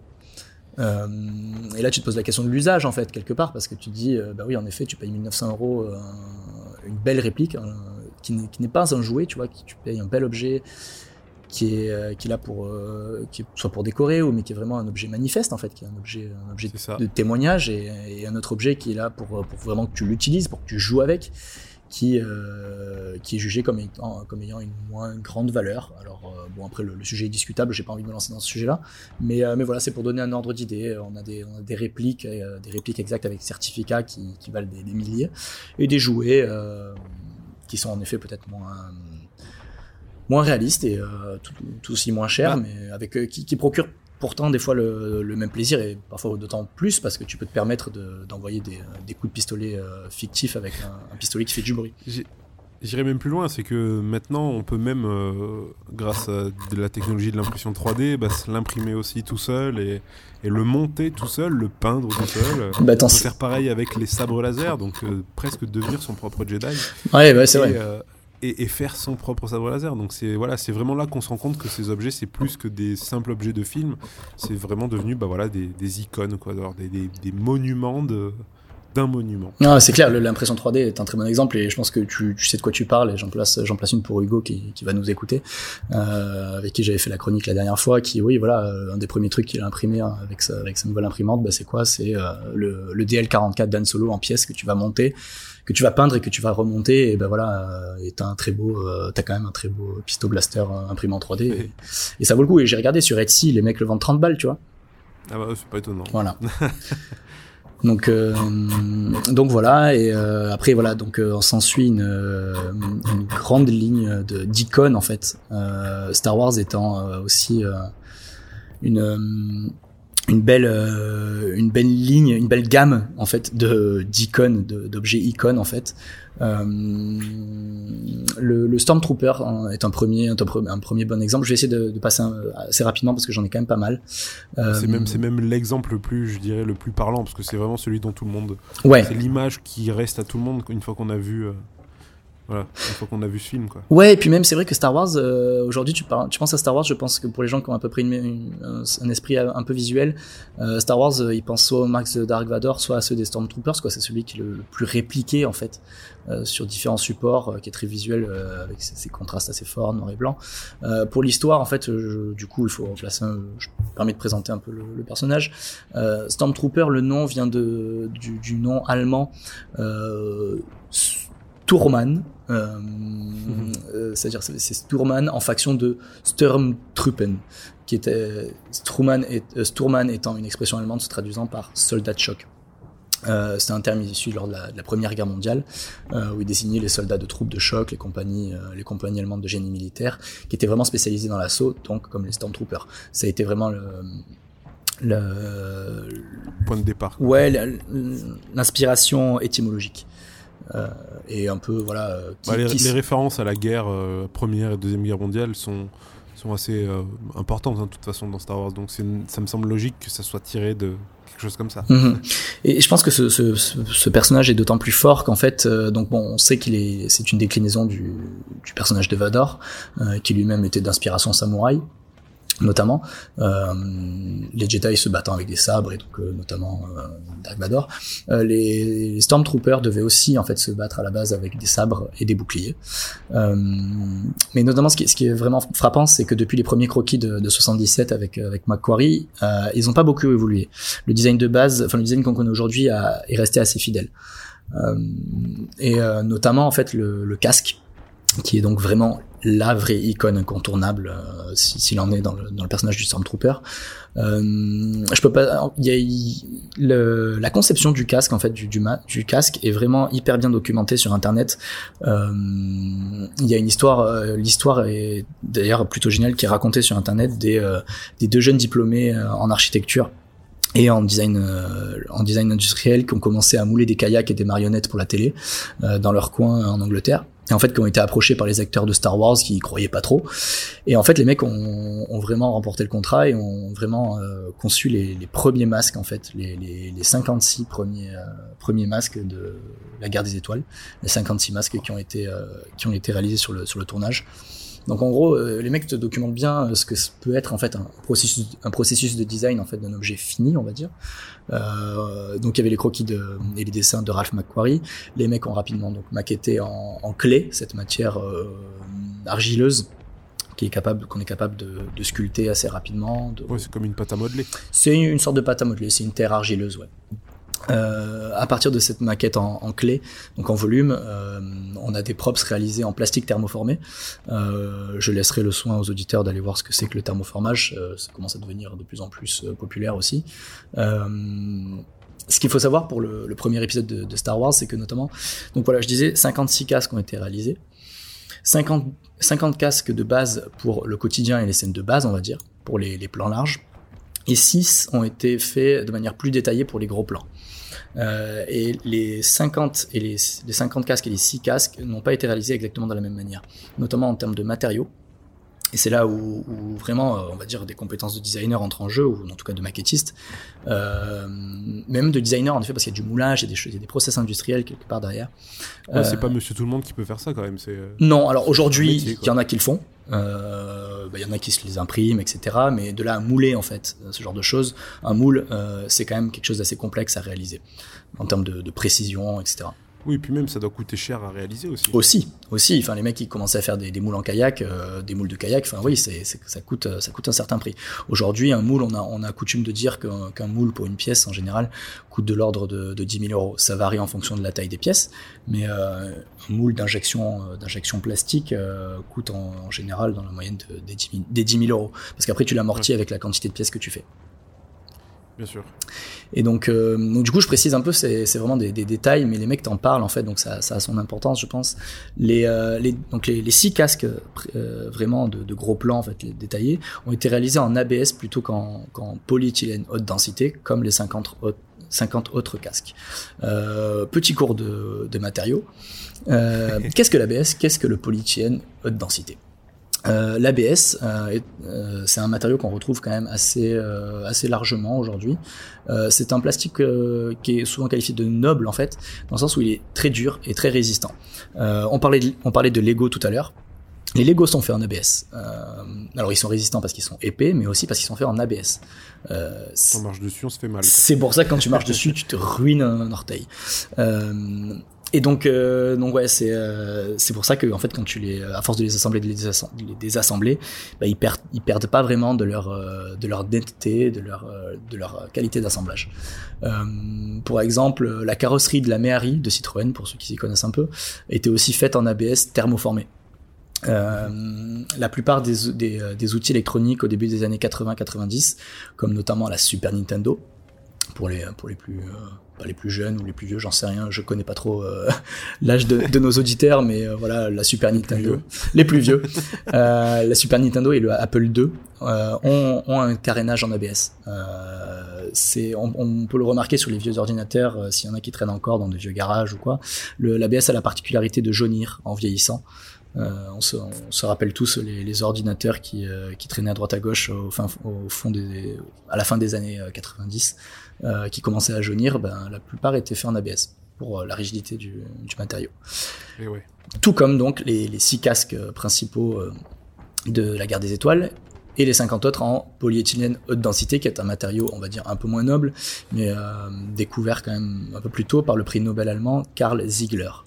Euh, le polyéthylène densité, c'est un, plastique assez courant qui est réalisé souvent dans les bidons, dans les contenants liquides, euh, les bouteilles de lait, euh, et des fois les, les, poubelles, même les, gros, grosses poubelles qu'on a euh, dans nos, dans, nos, bâtiments sont réalisées en polyéthylène haute densité. Voilà, c'est okay. c'est la petite okay, okay. c'est la petite mention. Du coup, il y en a certainement un qui était moins confortable que l'autre. Et il y en avait sûrement un qui était moins confortable que l'autre. Il y en avait sûrement un qui était plus lourd que l'autre. Je pense que les, ouais. les, les, casques en ABS, qui étaient d'ailleurs réalisés de manière plus complexe avec un peu plus de, de précision, devaient être plus lourds qu'avec euh, que les casques en fait euh, en, en polyéthylène. Et en, ter termes de confort, d'ailleurs, il y, a un running gag. On parle du casque, du dessin du casque. Il y a un running gag quand même sur Internet qui est vraiment, euh, qui est vraiment le fait que euh, les Stormtroopers en fait loupent tout le temps leur cible et surtout les Jedi à cause de leur casque mal conçu en fait dans lequel on voit rien. Euh, il suffit, il suffit vraiment de taper sur Google euh, Stormtrooper helmet aim et tu vois en fait des photomontages où tu vois que le, les, les, les, visières en fait ne sont pas placées au, à l'endroit euh, vraiment précis des yeux d'un être humain. Donc c'est vraiment un running gag sur internet que je trouve assez marrant parce que bon voilà c'est le c'est le designer qui décide mais qui euh, qui pense pas au mec qui va porter le casque. C'est euh... tellement ça parce que c'est vraiment un truc que je me suis toujours posé comme question, c'est que les yeux je les trouvais quand même super euh, éloignés en fait. Et je me disais, mais c'est pas possible qu'ils puissent voir. Alors après, je me suis dit, bon, bah. Tant pis. quoi. Et puis tant pis, hein. Et puis là, effectivement, de voir que bah, les yeux ne sont pas du tout en face des trous, hein, clairement. Ah ouais, mais. Euh, c'est. Voilà. Ça explique tout. ah ouais, on doit y voir rien du tout. Mais maintenant, du coup, dans chaque Star Wars, je peux pas m'empêcher de regarder. Enfin, pour, dans le dernier, pour ceux qui l'ont vu, enfin, on les voit, les mecs, euh, bah, sur Hot aussi, sur Hot, les Stormtroopers dans Hot, ils ont des, ils ont des combinaisons de neige, ils ont des visières, mais ultra fines et tout. Et genre, tu dis, mais les mecs, ils doivent rien y voir. Enfin, c'est normal dans Hot. Est-ce que ça serait pas pour ça que, du coup, tous les, euh, bah, tous les cosplays un peu fait main, bah oui, les Stormtroopers, ils ressemblent pas à des Stormtroopers parce qu'il faut que les yeux ils soient en face des trous, quoi. Ouais, non, mais c'est clair, c'est clair et net. Euh, mais je sais pas comment les mecs, euh, les mecs y arrivent en fait, hein, mais c'est euh, assez marrant. Mais et, le, pire, c'est qu'en fait, les mecs, dans chaque- parce que vu qu'il y a plusieurs Stormtroopers, plusieurs classes, plusieurs grades, les mecs dessinent, font des versions euh, vraiment très différentes, quoi. Mais des fois, je me dis, c'est impossible, le mec ne doit rien y voir, quoi. Parce qu'à force de faire du stylisme, du stylisme du stylisme, je me dis, mais le mec derrière, je pense qu'il doit être téléguidé, c'est pas possible. Il a une oreillette. C'est un peu gauche, ça. Fais semblant de tirer. Du coup, euh, ouais, pour en finir après pour la 51, la, la- les, euh, les Stormtroopers, euh, j'ai découvert aussi l'existence de la, de la 501e Légion, Légion euh, étant le plus gros fan club en fait de, de Star Wars, c'est-à-dire la plus grosse communauté de fans de Star Wars, qui est en fait un, un fan club consacré à la création et au port de, des répliques fidèles des armures des, des Stormtroopers. Euh, c'est un groupe qui a été formé en 97. euh, en 2008, il affichait 4000 membres. Donc c'est euh, c'est vraiment, ça a été officialisé, officialisé par le Guinness Book en 2008. Euh, c'est le plus grand groupe de fans de Star Wars. Mais les mecs, les mecs poussent le délire. hein, les, les costumes sont, sont assez bluffants. Et donc il y a 25 Dark Vador. Oui, oui, oui, on voit des images où les mecs sont en randonnion là, avec euh, 15 Dark Vador. C'est c'est un peu insensé, mais bon. Les limites de la fanbase, quoi. Je continue avec, avec quelques icônes et après on fera, J'allais un- te dire, est-ce on fera une petite pause après, après les icônes. Un, un des, un des autres, forcément, un des autres icônes, on parle de, de, de maître Jedi, euh, de, de, de combat, euh, de duel, de duel à l'épée. On parle forcément de sabre laser. Euh, je voulais parler de ça en parlant de, de design frugal. Je voulais dire le, Mhm. le sabre laser. Est- joli mot. Ouais, ouais, c'est une, bah, c'est l'occasion de placer un peu des notions de, de design. C'est un peu, c'est un peu pour ça que je suis là aussi. Euh, je me suis posé la question si le sabre laser était, euh, était un bon exemple de design frugal. Et on va essayer d'y répondre. En fait, moi, c'était vraiment lié au fait que. Est-ce que tu est-ce que tu peux nous dire du coup ce que c'est que le design frugal? Oui. Alors, euh, le design frugal euh, ou l'innovation frugale est une démarche consistant à répondre à un besoin euh, de la manière la plus simple et efficace possible, c'est-à-dire en, utilisant un minimum de moyens de moyens, de matières, etc. Enfin même de, concevoir de la manière la plus efficace avec un minimum de moyens. Elle est souvent résumée par le fait de fournir des solutions de qualité à bas coût ou d'innover mieux avec moins. Donc voilà, c'est euh, une, des définitions qu'on peut trouver euh, de l'innovation frugale. Donc c'est vraiment je, je, je voyais ça en fait, je voyais le parallèle avec les, euh, les, les sabres laser parce que parce qu'en se renseignant sur sur les sabres laser et l'histoire qui est derrière les sabres laser dans, dans l'imaginaire euh, Star Wars, euh, les les maîtres Jedi en fait cons- construisent eux-mêmes leurs propres sabres laser. Et en fait, dans, Oui. dans cette approche vraiment autodidacte en fait de la construction du sabre, je trouvais une approche très frugale en fait dans le fait de sa, de, de s'approcher de, de son de son outil, de le concevoir soi-même, etc. Euh, donc en fait, euh, notamment on parle de, Luke, Skywalker euh, après que ses copains soient fait euh, capturer par Jabba le Hutt, qui finit par c'est une scène coupée en fait du, film, du, coup du 5 si je me trompe pas. Qui c'est une scène coupée du 5 où en fait on le voit se retirer dans une dans une dans une cave dans le désert et qui va assembler en fait les, les pièces de les pièces de son de son sabre laser lui-même. Et donc, euh, comme comme tout ça, comme tout euh, comme tout Jedi, en fait, il, il utilise donc la Force pour assembler le le, le sabre. Euh, le sabre lui-même constitué en fait d'un matériau rare dans l'épopée dans l'imaginaire Star Wars, qui est le, le cristal Kyber. Euh, Kyber, je sais pas comment le, prononcer. Kyber apparemment. Kyber. On en a parlé un peu plus tôt aussi. Ok. Mais en fait, voilà, c'est. Du coup, je, je, je, je conclus assez vite sur, le, sur la notion de design frugal. Euh, je pense pas qu'on ait vraiment euh, un design frugal. C'est-à-dire que euh, les Jedi, justement, ils utilisent en fait un, un, matériau qui est hyper rare, qui est hyper précieux. On n'est pas vraiment sur, euh, sur une solution de qualité euh, à bas coût. Euh, on est vraiment sur un métal rare, précieux. Et il y a vraiment cette notion, par contre, de voilà, c'est avec la force, le Jedi doit ressentir si c'est le bon cristal ou pas. C'est pour ça qu'on a donc du coup toutes les, les nuances de couleurs, euh, de, de formes, de, enfin, de couleurs de sabre laser, les différentes, euh, les différents cristals, cristaux, pardon. Donc euh, le côté frugal pour moi il vient du- en fait tout simplement du fait que les Jedi le fabriquent eux-mêmes, ce qui réduit le coût de fabrication en fait tout simplement. C'est-à-dire que hum, des fois les matériaux sont chers à acquérir, euh, il y a des métaux des fois qui sont euh, apparemment euh, difficiles à acquérir, ça prend du temps, de l'argent, mais par contre euh, bah, la main d'œuvre euh, zéro puisque c'est le Jedi lui-même qui le fait. Donc c'est c'est ma conclusion du sujet. Je, je m'étais posé la question de manière assez innocente. J'ai un peu fait mes recherches et je pense pas qu'on puisse vraiment parler de design frugal, mais c'était l'occasion de, de placer le mot Ouais, de le comprendre surtout. et de le comprendre. Euh, donc, voilà. Carrément. Après sur le sabre laser, il y a plein de choses à dire aussi en termes de technologie, sur le fait que voilà, on a affaire à une, une, lame, une lame qui qui coupe, qui coupe de tous les de tous les côtés en fait, puisque la lame est, est, ronde, elle a pas de, de bord. donc ça veut dire qu'en fait il n'y a rien que à part, enfin il n'y a rien d'autre que des bords vu qu'elle coupe de, de, tous les côtés. Eh oui. Il y a quelques citations en fait dans, dans l'univers étendu en, en roman qui parle de ça, où ils disent voilà, les, les Jedi sont quand même censés être des, euh, des soldats du bien, on va dire, qui, euh, qui, servent les autres, mais pourtant ils ont une arme totalement destructrice puisqu'elle coupe euh, de tous les côtés, quoi. Donc, Oui, après, faut voir l'utilisation qu'ils en font. Voilà, c'est ça. Bah, la, la, la, citation dit c'est curieux, n'est-ce pas? Bon, En tout cas, c'est symbolique. C'est ce que la citation. Ouais, bien sûr, bien sûr. Donc, euh, donc voilà. Euh, ensuite, dans les icônes, il y a deux trois, deux, trois autres choses que j'ai listées. Je, je, m'attarderai pas dessus, mais notamment ben, les, les, vaisseaux, qui sont vraiment un objet à part entière. Ah bah, on en parlait tout à l'heure. Euh, iconique. Avec un vaisseau pour chaque usage. Euh, chacun, on, on, sait maintenant, euh, en, en, tant que fan de Star Wars, quand on voit un vaisseau, si c'est un vaisseau d'attaque, un vaisseau de transport, un vaisseau de gentil, un vaisseau de, un vaisseau de méchant. Un vaisseau de méchant. Preuve que, preuve que les designers ont quand même fait un bon travail en fait, parce que parce que la forme, on va dire, et le l'attitude, le, le, mode de déplacement des vaisseaux euh, indique sur, euh, sur leur usage et c'est assez fort.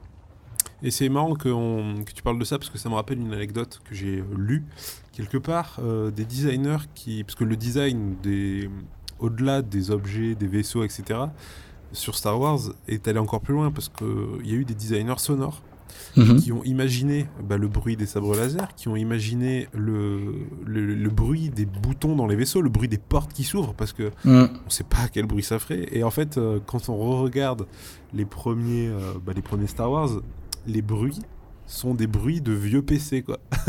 ah, c'est marrant ça. Et ouais, et en fait, à l'époque, bah, du coup, il n'y avait pas tout ça, donc forcément, euh, c'était nouveau, c'était futuriste. Et, ouais, futuriste.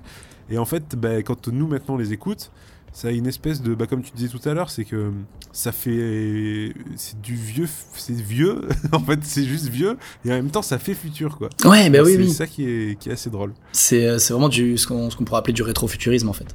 Voilà c'est ça. euh... comme on en a parlé on en a parlé les... lorsque voilà. la dernière fois que j'étais venu. Très marrant. Euh... donc ouais non c'est le design est vraiment enfin englobe totalement Star Wars quoi. C'est Mm. C'est aller du, du, moindre détail. L'entièreté de Star Wars, c'est du design pensé. Quoi. Ouais, c'est ça. Et c'est vraiment jusqu'au sound design. Après, ce qui est assez marrant, c'est de dire, voilà, enfin, le fait de bosser le son des, des vaisseaux, euh, des explosions, etc. Euh, c'est vraiment la magie du cinéma, en fait, de, de dire qu'il y, y, a un son des vaisseaux dans l'espace, euh, que les vaisseaux explosent avec des flammes dans l'espace, qu'on entend le son euh, des vaisseaux dans l'espace parce que c'est pas vrai. Euh, on sait, ah oui, on, on sait aujourd'hui que tu fais exploser un truc dans l'espace, euh, va pas y avoir de combustion. Ben. on sait que tu peux péter dans l'espace, on va pas t'entendre. Ça c'est là, ça c'est là que Star Wars c'est pas de la hard science. Star Wars, oui. quand il y a un truc qui explose dans l'espace, on l'entend quoi. Alors que dans Star Trek, niet quoi. Genre il se passe un truc dans l'espace, on n'entend rien. C'est ça. Mais du coup, à partir du moment où on dit que ben qu'on l'entend, c'est-à-dire que que qu'il doit y avoir un bruit, ben il y a des mecs qui se penchent dessus et qui disent ben ok, mais quel bruit ça doit avoir? Pourquoi ce vaisseau-là voilà, il fait il fait ce bruit-là et, et l'autre euh, fait un bruit différent? Et dans ce sens-là, c'est vraiment une démarche de design parce qu'il se pose les bonnes questions. Et ouais. Et euh, après en, en, dernière en dernière icône. Voilà. Euh, les droïdes, tout simplement, parce que c'est quand même les, meilleurs compagnons de, nos héros principaux. Pour certains, c'est les héros du film. Euh, je suis même plutôt de cet avis-là, c'est-à-dire que R2D2 et C3PO qui, qui parcourent l'entièreté des, deux trilogies, euh, c'est quand même que, quelque chose de très fort et qui sont toujours là. Euh, donc voilà, ils ont réussi à, dans Star Wars à donner une personnalité à ces droïdes là quoi. Enfin, c'est oui. les droïdes dans Star Wars ont une personnalité. Bah, tu vois, on, on, parlait de sound design euh, R2D2. Euh... Ah bah R2D2, BB8, BB8, BB8 on entend ouais. presque parler maintenant quoi. Ah oui, on entend parler, c'est clair. donc voilà, après. Ouais, non, c'est super intéressant. Il y avait, il y a, a peut-être quelque chose aussi à voir en fait dans, dans ces droïdes. J'ai pas développé le, le, sujet, mais c'est des vraies questions qu'on pourrait se poser sur le, la, la, le, parallèle en fait avec notre soif de robots, euh, humanoïdes ou non, humanoïde ou non, le fait de recréer en fait des, euh, des assistants qui sont un peu à, à notre image. Hum. Tiens, bah, ça me, ça me fait penser à une question qui a été posée par un auditeur. Donc, il mmh. y a Hugo qui nous a posé la question de savoir si des technologies qui avaient été imaginées dans les trois premiers Star Wars étaient de nos jours réalisées ou en tout cas euh, sur le point où est-ce qu'on en était quoi. Donc qu'est-ce que tu as une idée à peu près de ça? Parce que ça rejoint le design. Alors, euh, par chance, j'ai un petit peu anticipé la question. Euh, et en fait, euh, alors, pas toutes les technologies. Euh, on sait aujourd'hui que un, un laser euh, n'a pas de, de limite d'émission, par exemple. Donc, tu pourrais difficilement faire un sabre laser de 50 cm de long, de 60 cm de long, la lumière laser en fait ne finit pas. Et infini. Voilà. Hum, voilà. Ça c'est mort les gars. Ça c'est mort. Euh, après je pense que si on fait un, si on et surtout et surtout je pense que là où est euh, là où est le, le sujet, c'est qu'un laser, tu vois, tu peux passer ta main au milieu du faisceau lumineux, ça va pas te couper la main. Par contre, euh, ben voilà, c'est pour ça qu'aujourd'hui on fait de la découpe laser en, en machine, c'est-à-dire que tu peux régler le point focus du laser pour dire là ça va découper. C'est-à-dire Ouais. que tu places ta main à, à 30 cm, ça va pas couper, tu la vas la placer à 31, si le focus du laser est réglé à 31, ça va te, ça va te couper la main. le doigt. Donc voilà. Euh, serait technique ça quand même. hein. ce serait Faudrait technique. faire euh, une distance avant de pouvoir couper la personne. C'est un peu ça, genre attends bouge pas, voilà 30 cm, voilà, t'es mort. Euh, une, une technologie en fait qui, il y, a- il y a deux choses où je pense dont on, qu'on peut évoquer, les hologrammes ou euh, la technologie hologramme, on est en train de, de- de développer euh, certaines choses dessus. Je vais pas, je vais pas évoquer euh, Mélenchon, mais euh, notamment bah, des revivals de Michael Jackson sur scène, de Tupac, des choses comme ça, souvent faites par différentes manières de créer de l'hologramme, qui, qui, voilà, qui, qui, qui mime un peu, voilà, bah, cette technologie-là peut être suggérée par Star Wars, mais je pense déjà un peu avant. Oui. Hmm. Ça c'est surtout ouais c'est des fins. C'est pas de l'hologramme au sens où Star Wars a fait de l'hologramme quoi. Non, C'est euh, voilà, c'est- c'est- là c'est juste une plaque en verre avec un écran en dessous. Quoi. il y a un peu de ça. Donc, euh, Aujourd'hui, je dirais l'équivalent en fait de, de l'hologramme euh, dans la vraie vie. Enfin, c'est, c'est d'ailleurs c'est, toujours pas pareil parce qu'il y a un filtre, mais c'est on parle de, de l'HoloLens, de du, du produit HoloLens de chez de chez Microsoft et de Oui, tout- oui. et de tous ces casques de réalité virtuelle, mais le, la, réali- la réalité mixte de chez de chez Microsoft euh, fait vraiment penser aux hologrammes de, de Star Wars dans le rapport à- aux proportions Ouais. et tout. complètement, complètement. Euh, ça s'en rapproche un peu, mais bon voilà, il faut toujours un filtre, il faut toujours des lunettes. Ouais, c'est sûr. Et enfin, et enfin, bah, la- toute la robotique, la, la robotique un peu lourde, euh, des gros, les 80-80 de, de Star Wars sur Hot, là, les, les gros, les gros gorilles montés sur quatre pattes là. Aujourd'hui, euh, je parle de gorilles parce que je sais que c'est la question que tu allais me poser euh, la dernière fois, sur, euh, tout à l'heure, sur les dessins de Joe Johnston. Euh, en effet, les, euh, je pense que les, euh, les 80-80 euh, nouvelle génération dans le, dans le Star Wars 8 sont clairement inspirés des gorilles. Ah bah les pattes avant c'est des gorilles. C'est des pattes avant de gorilles et c'est très très beau. Et euh, je... C'était pas la... Alors tu vois c'est marrant parce que c'est pas la question que je vais te poser. Ah. C'est marrant que tu pensé à ça. J'y ai pensé aussi à celle-ci mais euh, je savais qu'on y viendrait après euh, quand Ok. j'allais te poser la question de ce que tu avais pensé du 8. Euh, mais du coup c'est vrai que tu verras la question euh, portera sur un autre truc. Ok. Je révélerai à la fin, je peux pas le dire parce que c'est un truc qui spoil sévère. Ok. Mais, euh, mais tout à l'heure, quand on parlera du 8 et qu'on aura prévenu les gens que ça va Ok. spoiler, euh, je, te, je, pose, je te poserai la question. Ok. Euh, mais du coup, sur cet aspect, voilà, le, le rapport à l'animal dans les technologies aussi, c'est un peu une question formelle, mais on, on commence tous un peu à, à voir ce que fait la, la, la DARPA et euh, ah comment s'appelle cette boîte euh, je, Faut flipper. euh, je sais pas si c'est Boson Robotics. Ah, j'ai perdu le nom, je, je m'en excuse. C'est, euh, ah, Euh, Bo- Bo- euh, Boston Dynamics. Boston Dynamics. Euh, qui, réalise ces, ces robots très, intelli enfin, très intelligents car euh, capables de se déplacer sur quatre pattes, qui ont vraiment une, une morphologie euh, canine ou euh, Et sur deux pattes maintenant. quadrupède, en fait. backflips et tout. Oui, voilà, maintenant c'est des, c'est des, c'est des, des machines capables de faire des, euh, des sauts périlleux. Voilà, c'est des, des machines créées bah, un peu comme dans Star Wars pour l'armée, pour euh, pour charger, pour porter des charges lourdes sur sur le terrain. euh, voilà, des, c'est c'est quand même assez bluffant. Et là, je pense que c'est une des technologies sur lesquelles on se rapproche de, de l'univers Star Wars. Ah oui, complètement. Et, et sur lequel on se rapproche peut-être un peu des, des droïdes, avec au- aussi notamment la question de, de l'internet des objets ou, ou surtout de l'intelligence artificielle en fait, parce que pour que pour que ces ces quadrupèdes robotiques tiennent en place, il y a énormément de calculs, euh, de calculs sensoriels, de calculs de l'image en temps réel, et, euh, et je pense que c'est une des voies aujourd'hui qu'on exploite euh, pour pour créer ces machines assez flippantes. Complètement. Voilà. Euh, je propose de faire une, petite- voulais- une petite pause, ouais, euh, avant Ouais. ma conclusion. Euh, Allez, une petite pause musicale du coup? Ouais, je, je, je veux bien. Allons-y, faisons une pause musicale. Eh ben j'ai une très. Donc- Oui, vas-y, je t'en prie. Vas-y, vas-y, vas-y, c'est à toi. de- J'ai, euh, du coup, je pense avoir du coup un premier bon titre pour un interlude musical. Euh, j'ai nommé euh, Cosmic Travel de Suken. Euh, bon, un copain, hein, c'est toujours l'occasion de, de, de, de placer les copains. Mais voilà, une, une bonne petite pause space- spatiale, on va dire, spatio-temporelle, au milieu de toutes ces références un peu, un peu complexes. Eh ben allons-y, on écoute ça tout de suite et on revient juste après.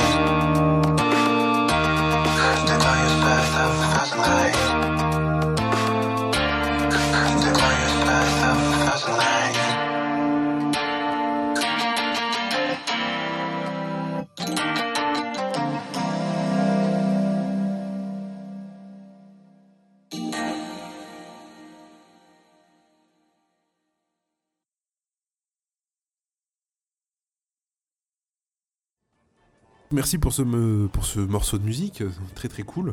Euh, donc rappelle-nous, est-ce que tu peux euh, nous dire qui c'était exactement? Alors, euh, Suken, un copain, un copain suisse de base, euh, monté à Paris pour, euh, pour on, faire. On peut le retrouver où sur SoundCloud tu, tu, le trouves sur euh, sur SoundCloud qui tourne qui tourne pas mal et sur sur Spotify. À savoir que Cosmic Travel est son dernier titre publié, mais il est il est aujourd'hui en train de, de, chercher un peu d'autres univers musicaux, on va dire, tout aussi planant, mais mais légèrement différent. Euh, je vous conseille de le suivre parce qu'il parce qu'il va revenir avec quelque chose de, de très très fort euh, dans ces univers très très aérien. Euh, voilà, Suken, très très bon copain. Bah écoute, on va, on va faire ça alors.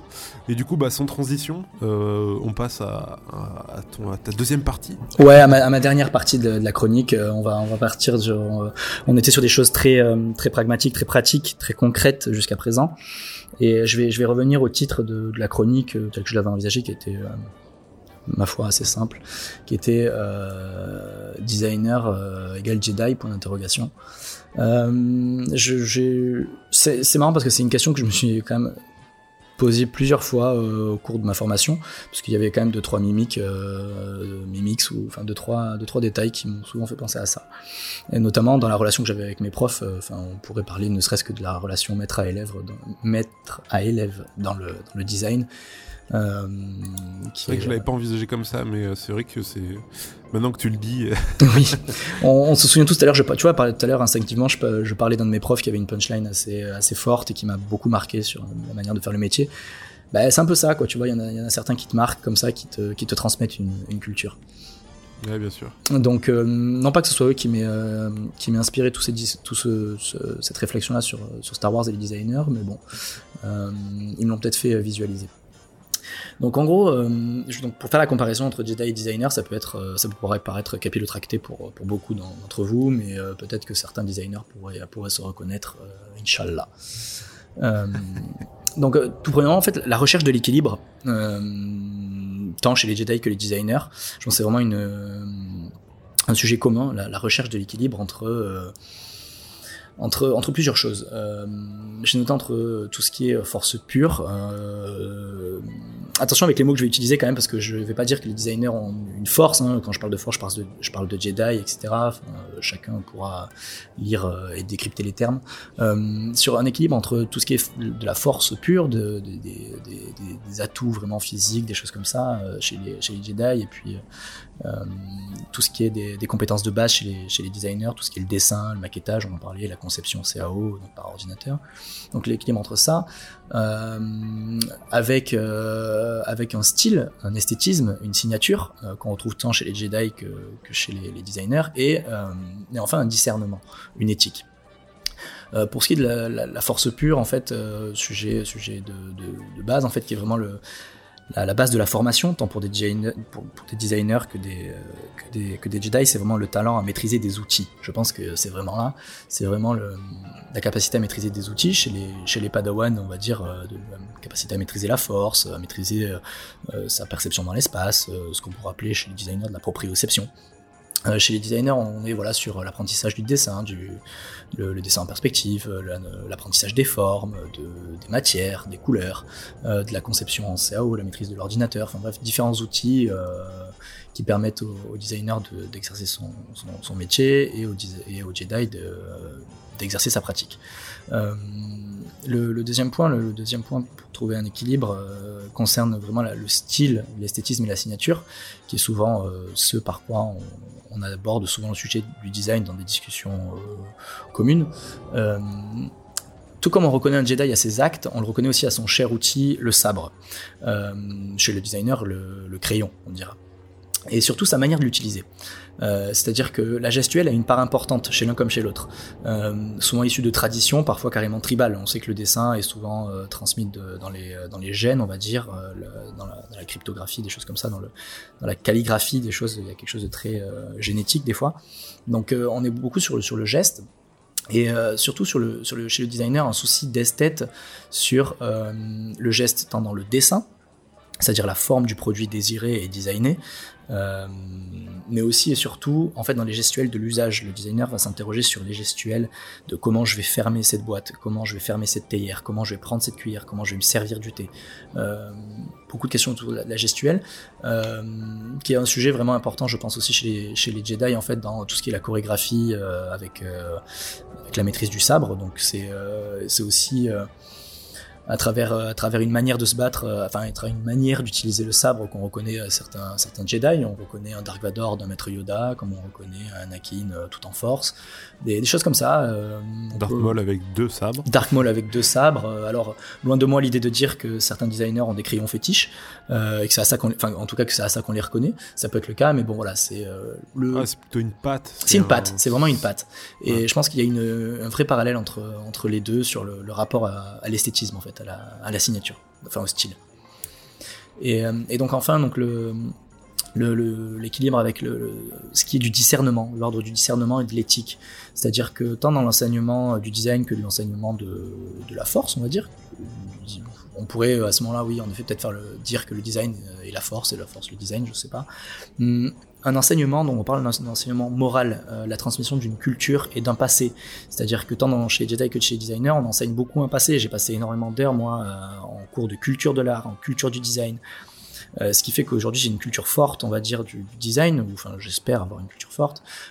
tu vois, en tant qu'étudiant, on a passé des, heures à voilà étudier ce qu'ont fait nos prédécesseurs, selon de voir les choix qu'ils ont fait en fait euh, pour faire évoluer le design. Euh, les Jedi ont un peu ce rapport-là aussi aux anciens, sur euh, quel rôle ont eu les anciens dans l'évolution de la Force. oui, avec les textes écrits, les trucs comme ça. Avec des textes aussi, en effet, chez les designers comme chez les, comme chez les Jedi, hein, on le voit dans, dans, les, dans, le dernier épisode, hein, il y a des écrits aussi. Donc voilà, on, nous a souvent aussi forcément parlé de, discernement. Le mot discernement est vraiment un mot qui m'a marqué.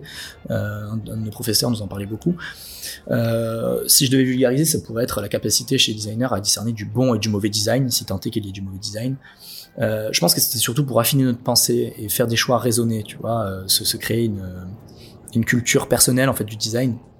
Euh, c'est-à-dire que pour faire le parallèle avec les, Jedi, si, si ça peut marcher, euh, comme un peu le fait le maître, Jedi à son Padawan, lorsqu'il le met au défi dans des, situations particulières, euh, tendues et délicates, ou bien même des fois sur des, jeux en fait. Euh, souvent, par exemple, entre Obi-Wan et Anakin, quand ils se retrouvent cernés par les ennemis, chacun a sa manière de s'en sortir, euh, tu vois, et ils se testent un peu. Ben, dans le design, c'est un peu comme, c'est un peu aussi souvent comme ça, c'est-à-dire qu'on te, on te, notamment sur des sujets où on te dit voilà, ben, donne-moi ton avis sur cette époque-là du design, ce que tu en penses, qu'est-ce que euh, on a tous on a tous fait cette dissertation là en, en culture en culture du design et euh, ouais, c'est classique et puis je pense que c'est pareil pour ceux qui ont fait de la littérature exactement. C'est la même chose. C'est là où je me dis qu'en fait c'est pas forcément lié au design hein, que le, le, designer et Jedi sont enfin voilà le Jedi le Jedi est pas forcément lié au designer mais peut-être à tout à tout à tout enseignant et, étudiant enfin il y a quelque chose de, cet ordre là de, transmission d'une de toute une culture du domaine euh, et chez nous vraiment un, discernement on va dire quel choix tu fais dans tes projets. Euh, tu vois quand euh, voilà Anakin est tiraillé entre euh, voilà le côté clair, le côté obscur de la Force qui se qui s'incarne à travers des choix simples dans la vie de tous les jours. Tu vois, euh, aller avec telle personne, aller sur tel endroit plutôt qu'un autre, euh, prendre une décision sur un sur un sujet plutôt orienté de telle ou telle manière. Bref, c'est vraiment une question de choix.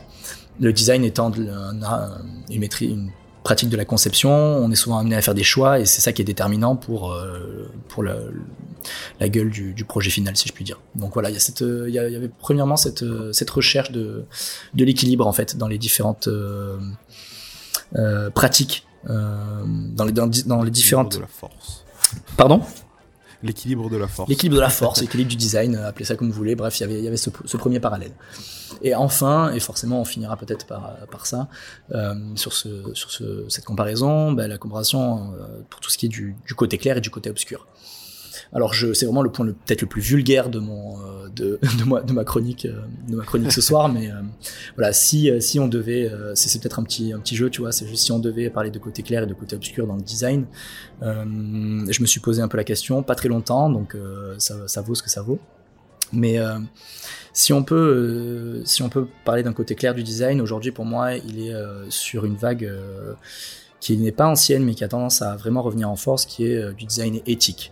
je conseille à tout le monde de regarder d'ailleurs le, le, fabuleux documentaire Design for, Design for Ethics sur Internet. Euh, voilà, c'est un design qui est tourné vers les autres, c'est-à-dire on parle aujourd'hui de plus en plus de la conception centrée utilisateur.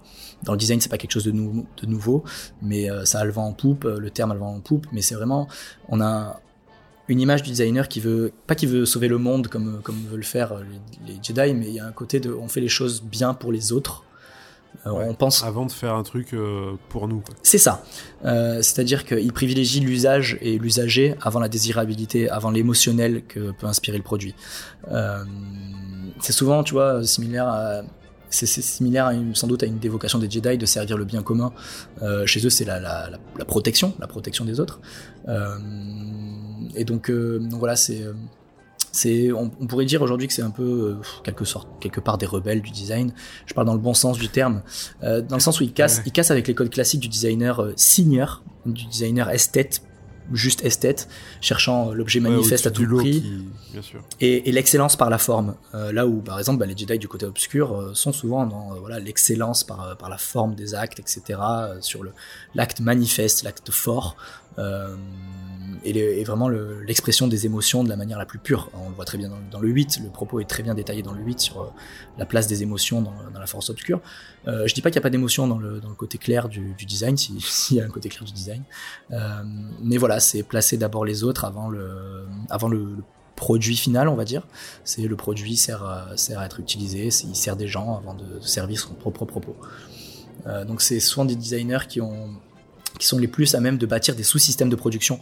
Euh, il y en a notamment auquel je pense, euh, Dave Hackens, euh, le, gars derrière Precious Plastics, derrière le, le Funblocks, sous, beaucoup en ont dû parler de ce projet-là, tu vois. C'est des projets entre guillemets rebelles d'un système actuel, j'y reviendrai un peu après enfin, du coup, le côté obscur, euh, si tant est qu'il y ait euh, un côté obscur du design.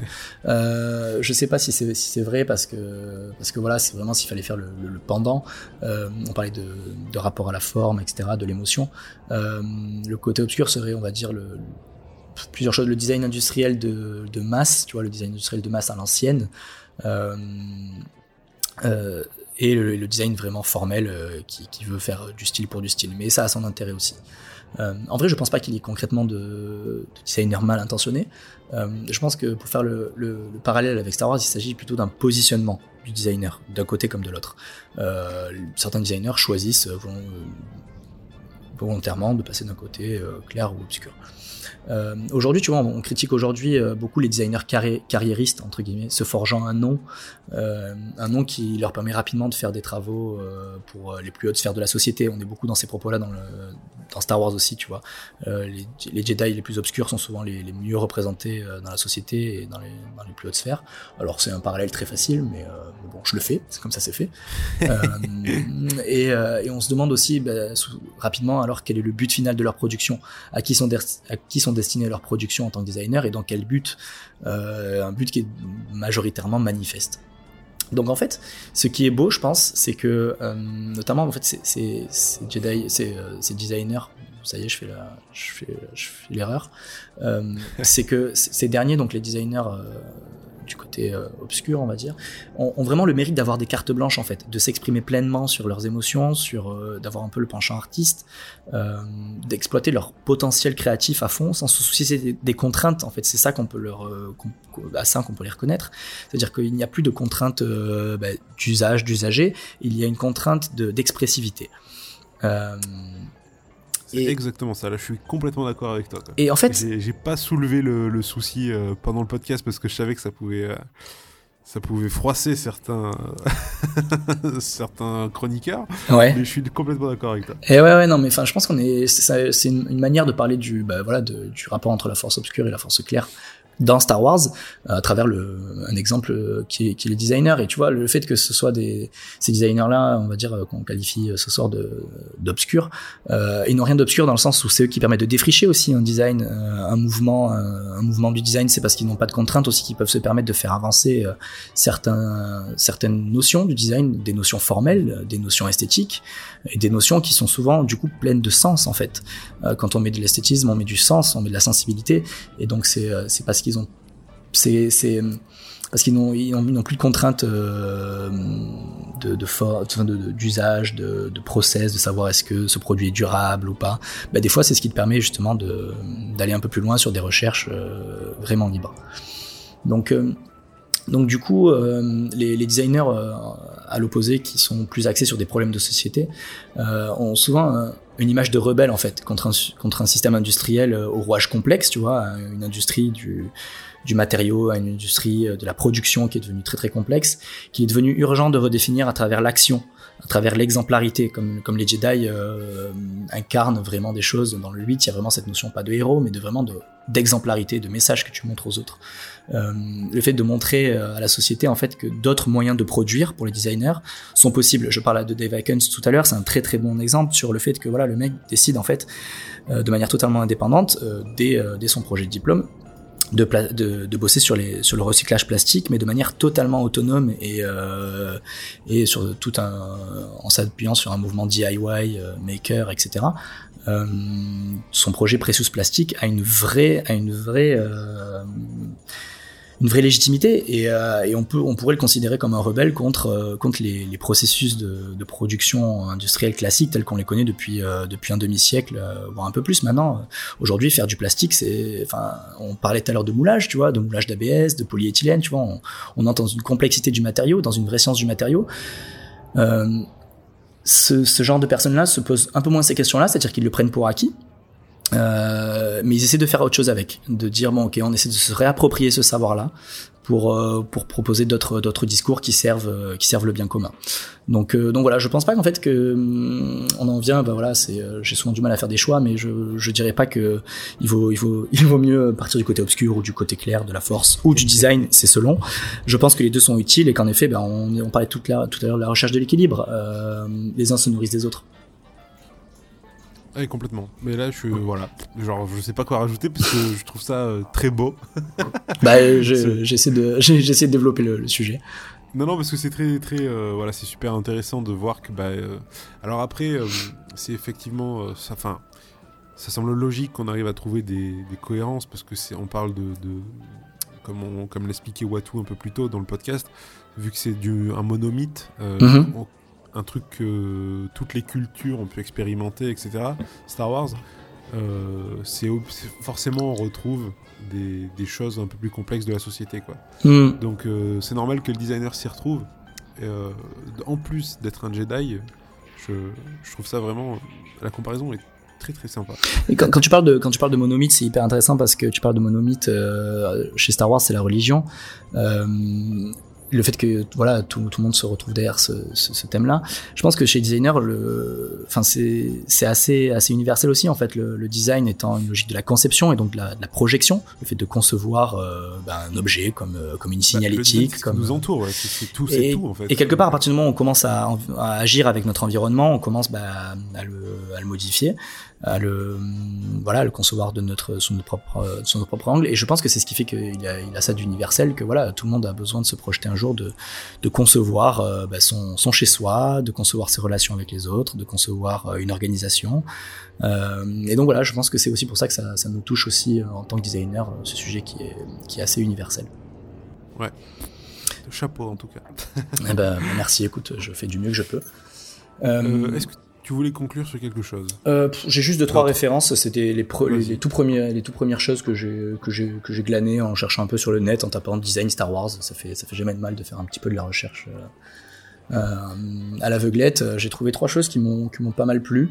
Euh, je vous invite à les regarder. C'est soit du tant du design que de l'art. le Salière et Poivrière du studio Nendo, qui est un très très beau studio de design japonais, si je me trompe pas, qui ont créé en fait voilà en 2016 avec la sortie de la nouvelle trilogie Star Wars, une salière et une poivrière Star Wars, avec le, le style épuré euh, euh, des, de, l'Orient qu'on peut connaître. C'est très subtil, très beau. Et euh, un sujet qui moi, un projet moi par contre qui m'a beaucoup touché, que j'ai trouvé très très subtil, très très intelligent parce que personne ne l'avait peut-être jamais fait euh, ou alors euh, c'était pas assez visible. Euh, de Scott Kelly. Alors c'est assez marrant parce que Scott Kelly, l'artiste, euh, c'est l'homonyme de l'astronaute américain euh, qui a été pas mal célèbre ces dernières années sur Twitter, qui était sur la, sur la, station, la station spatiale internationale. Donc c'est assez marrant. Scott Kelly, l'artiste en fait qui a, qui a bossé sur Star Wars en tant qu'artiste et qu'artiste graphiste, on va dire, en concevant en fait bah, des, des drapeaux, les drapeaux des, des planètes de Star Wars. Ouais, J'ai envie de dire pourquoi pas. ça a sûrement déjà dû être conçu par les équipes euh, de Lucasfilm, etc. Mais bon.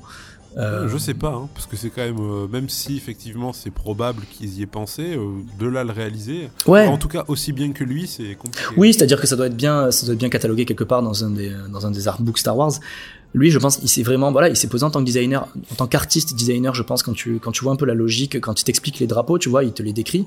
Euh, donc la série s'appelle Flags of the Galaxy. Scott Kelly, Scott avec deux T, Kelly avec deux L et Y. Je vous invite à vraiment regarder parce qu'il y a une vraie logique en fait. C'est pas, c'est pas juste faire des, des drapeaux. Ça, on, faire du drapeau, c'est un vrai métier. C'est un vrai métier de graphiste. Euh, je vous renvoie au, podcast euh, de Roman Mars 99% Invisible où il parle des, drapeaux. J'avais l'occasion d'en parler la dernière chronique. C'est exactement ça. Un drapeau, tu fais pas n'importe quoi avec. Tu mets pas n'importe quelle couleur avec. Euh, c'est un vrai travail de graphiste. Et il le fait très bien en fait sur les planètes, euh, les planètes qu'on connaît de Star Wars. Tatooine euh, avec des, tons ocre, avec les deux lunes qui sont là, les deux points. Enfin bref, c'est très très très intelligent. Et pour moi, à partir du moment où c'est aussi bien pensé, c'est très beau.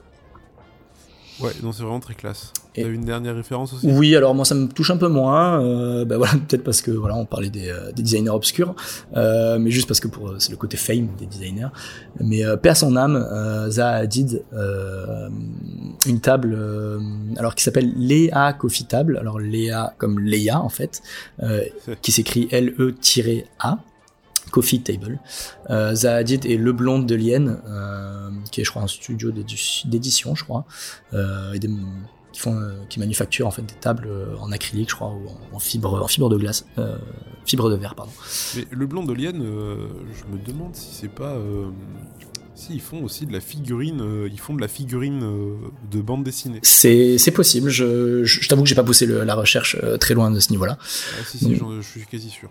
donc du coup, en 2017, Léa Coffee Table, en fait c'est, marrant parce que c'est vraiment le style, le style de, de, de Zahadi, on parlait tout à l'heure de style, d'esthétisme, qui est souvent très élancé, très alors d'un point de vue formel, on parlerait presque de biomimétisme, mais d'un style très naturel, très euh, très en courbe, en spirale, euh, etc. Et donc on a affaire à une table qui reprend euh, les volutes de la de la coiffure de de Leia Skywalker. Ouais, alors j'avoue que je l'ai capté, il y a, enfin tout à l'heure là, j'ai revu cette table et je me suis dit ah mais en fait c'est pour ça. ouais. j'ai mis du temps à j'ai mis du temps à comprendre d'où venait en fait la forme et pourquoi l'avoir appelé comme ça. C'était pas mhm. clair quoi. Voilà, et une dernière référence, c'était on parlait d'art tout à l'heure et bah, sur les influences artistiques de Star Wars, euh, j'imagine qu'on en avait déjà déjà parlé tout à l'heure. Euh, mais voilà, il y a, un très bon article sur euh, sur le, blog du design Core 77 sur les influences artistiques des, équipes de Lucas, notamment bah, pas mal de Français, savoir savoir Mézières, les Mézières, bah, les, les, personnes qui ont bossé derrière Valérien et Laureline, cette grosse bouse de 2017 en cinéma. euh, voilà, les, les BD, le, le, Valérian et Laureline. Euh, ouais, il, a, il a pris beaucoup de, il a pris beaucoup de, de références un peu partout. Mhm. pour créer son univers. Donc, vu que c'était un fan euh, de plein plein de choses, il a voulu tout mettre dedans. Voilà, du, du, Bilal, euh, du euh, cinquième élément pour les, euh, les, les, Star Wars les plus récents, des choses comme ça. On a parlé tout à l'heure de Jean Giraud, de Mobius. Il y en a un autre que j'oublie malheureusement, un, artiste vraiment avec ses métal, qui était chez Métal Hurlant, qui est un peu passé. Druyer. Druyer, oui. monsieur Monsieur Druyer, voilà, c'est hein, toute cette vague là. Druyer le dit quoi. Donc, euh, donc voilà, euh, moi c'est tout pour ma chronique et c'est entre guillemets tout ce que j'avais à dire sur Star Wars en tant que designer. Bah écoute, merci beaucoup pour ta chronique. Bah de rien. Euh, où est-ce qu'on peut te retrouver? Alors, on peut me retrouver. alors je suis. Des questions. Je suis, je suis revenu sur sur Twitter récemment, même si j'essaie de plus en plus de, de me déconnecter ou de, de, passer moins de temps sur les écrans, ça m'a joué des tours. Euh, oui, vous pouvez me trouver sur, sur, sur Twitter où j'essaie de poster des liens qui me plaisent ou voilà des sujets sur le design qui me, qui me parlent. Euh, donc Licata sur Twitter, euh, L-I-C-4 T4, les quatre euh, faisant office de A. Euh, c'est important. ok. Euh, sinon, bah, sur le aujourd'hui sur le site web de, de mon entreprise euh, que, que j'ai créé cette année avec avec des amis. Donc vous, vous nous trouverez sous l'adresse www.solide.io. Et voilà, c'est donc la fin de l'épisode. Je tiens à remercier Likata pour cette émission super pointue sur le design, un sujet qui est souvent trop mis de côté à mon goût. J'aurais mis du temps à sortir cet épisode car techniquement je n'étais pas encore au point à l'époque où on l'a enregistré et c'était un petit défi pour moi de le monter correctement. Donc merci à lui d'avoir patienté jusque là. Et oui, un an, un mois et onze jours exactement entre l'enregistrement et la sortie de cet épisode. Merci à vous d'avoir écouté cette chronique jusqu'au bout. Les émissions sont disponibles dans leur intégralité sur SoundCloud, iTunes, Deezer et toutes les plateformes de podcast. Vous pouvez aussi retrouver les chroniques sur la chaîne YouTube de Dur de la Feuille. Si vous avez aimé cet épisode, n'hésitez pas à en parler autour de vous. N'hésitez pas non plus à nous poser des questions en commentaire. Nous avons aussi une page Facebook et un compte Twitter si vous voulez discuter avec nous ou faire des remarques sur l'épisode. On se dit donc à très vite pour une nouvelle émission. Ciao ciao Non, non, ces appareils-là sont pour les sourds. Moi, je suis seulement un peu dur d'une oreille.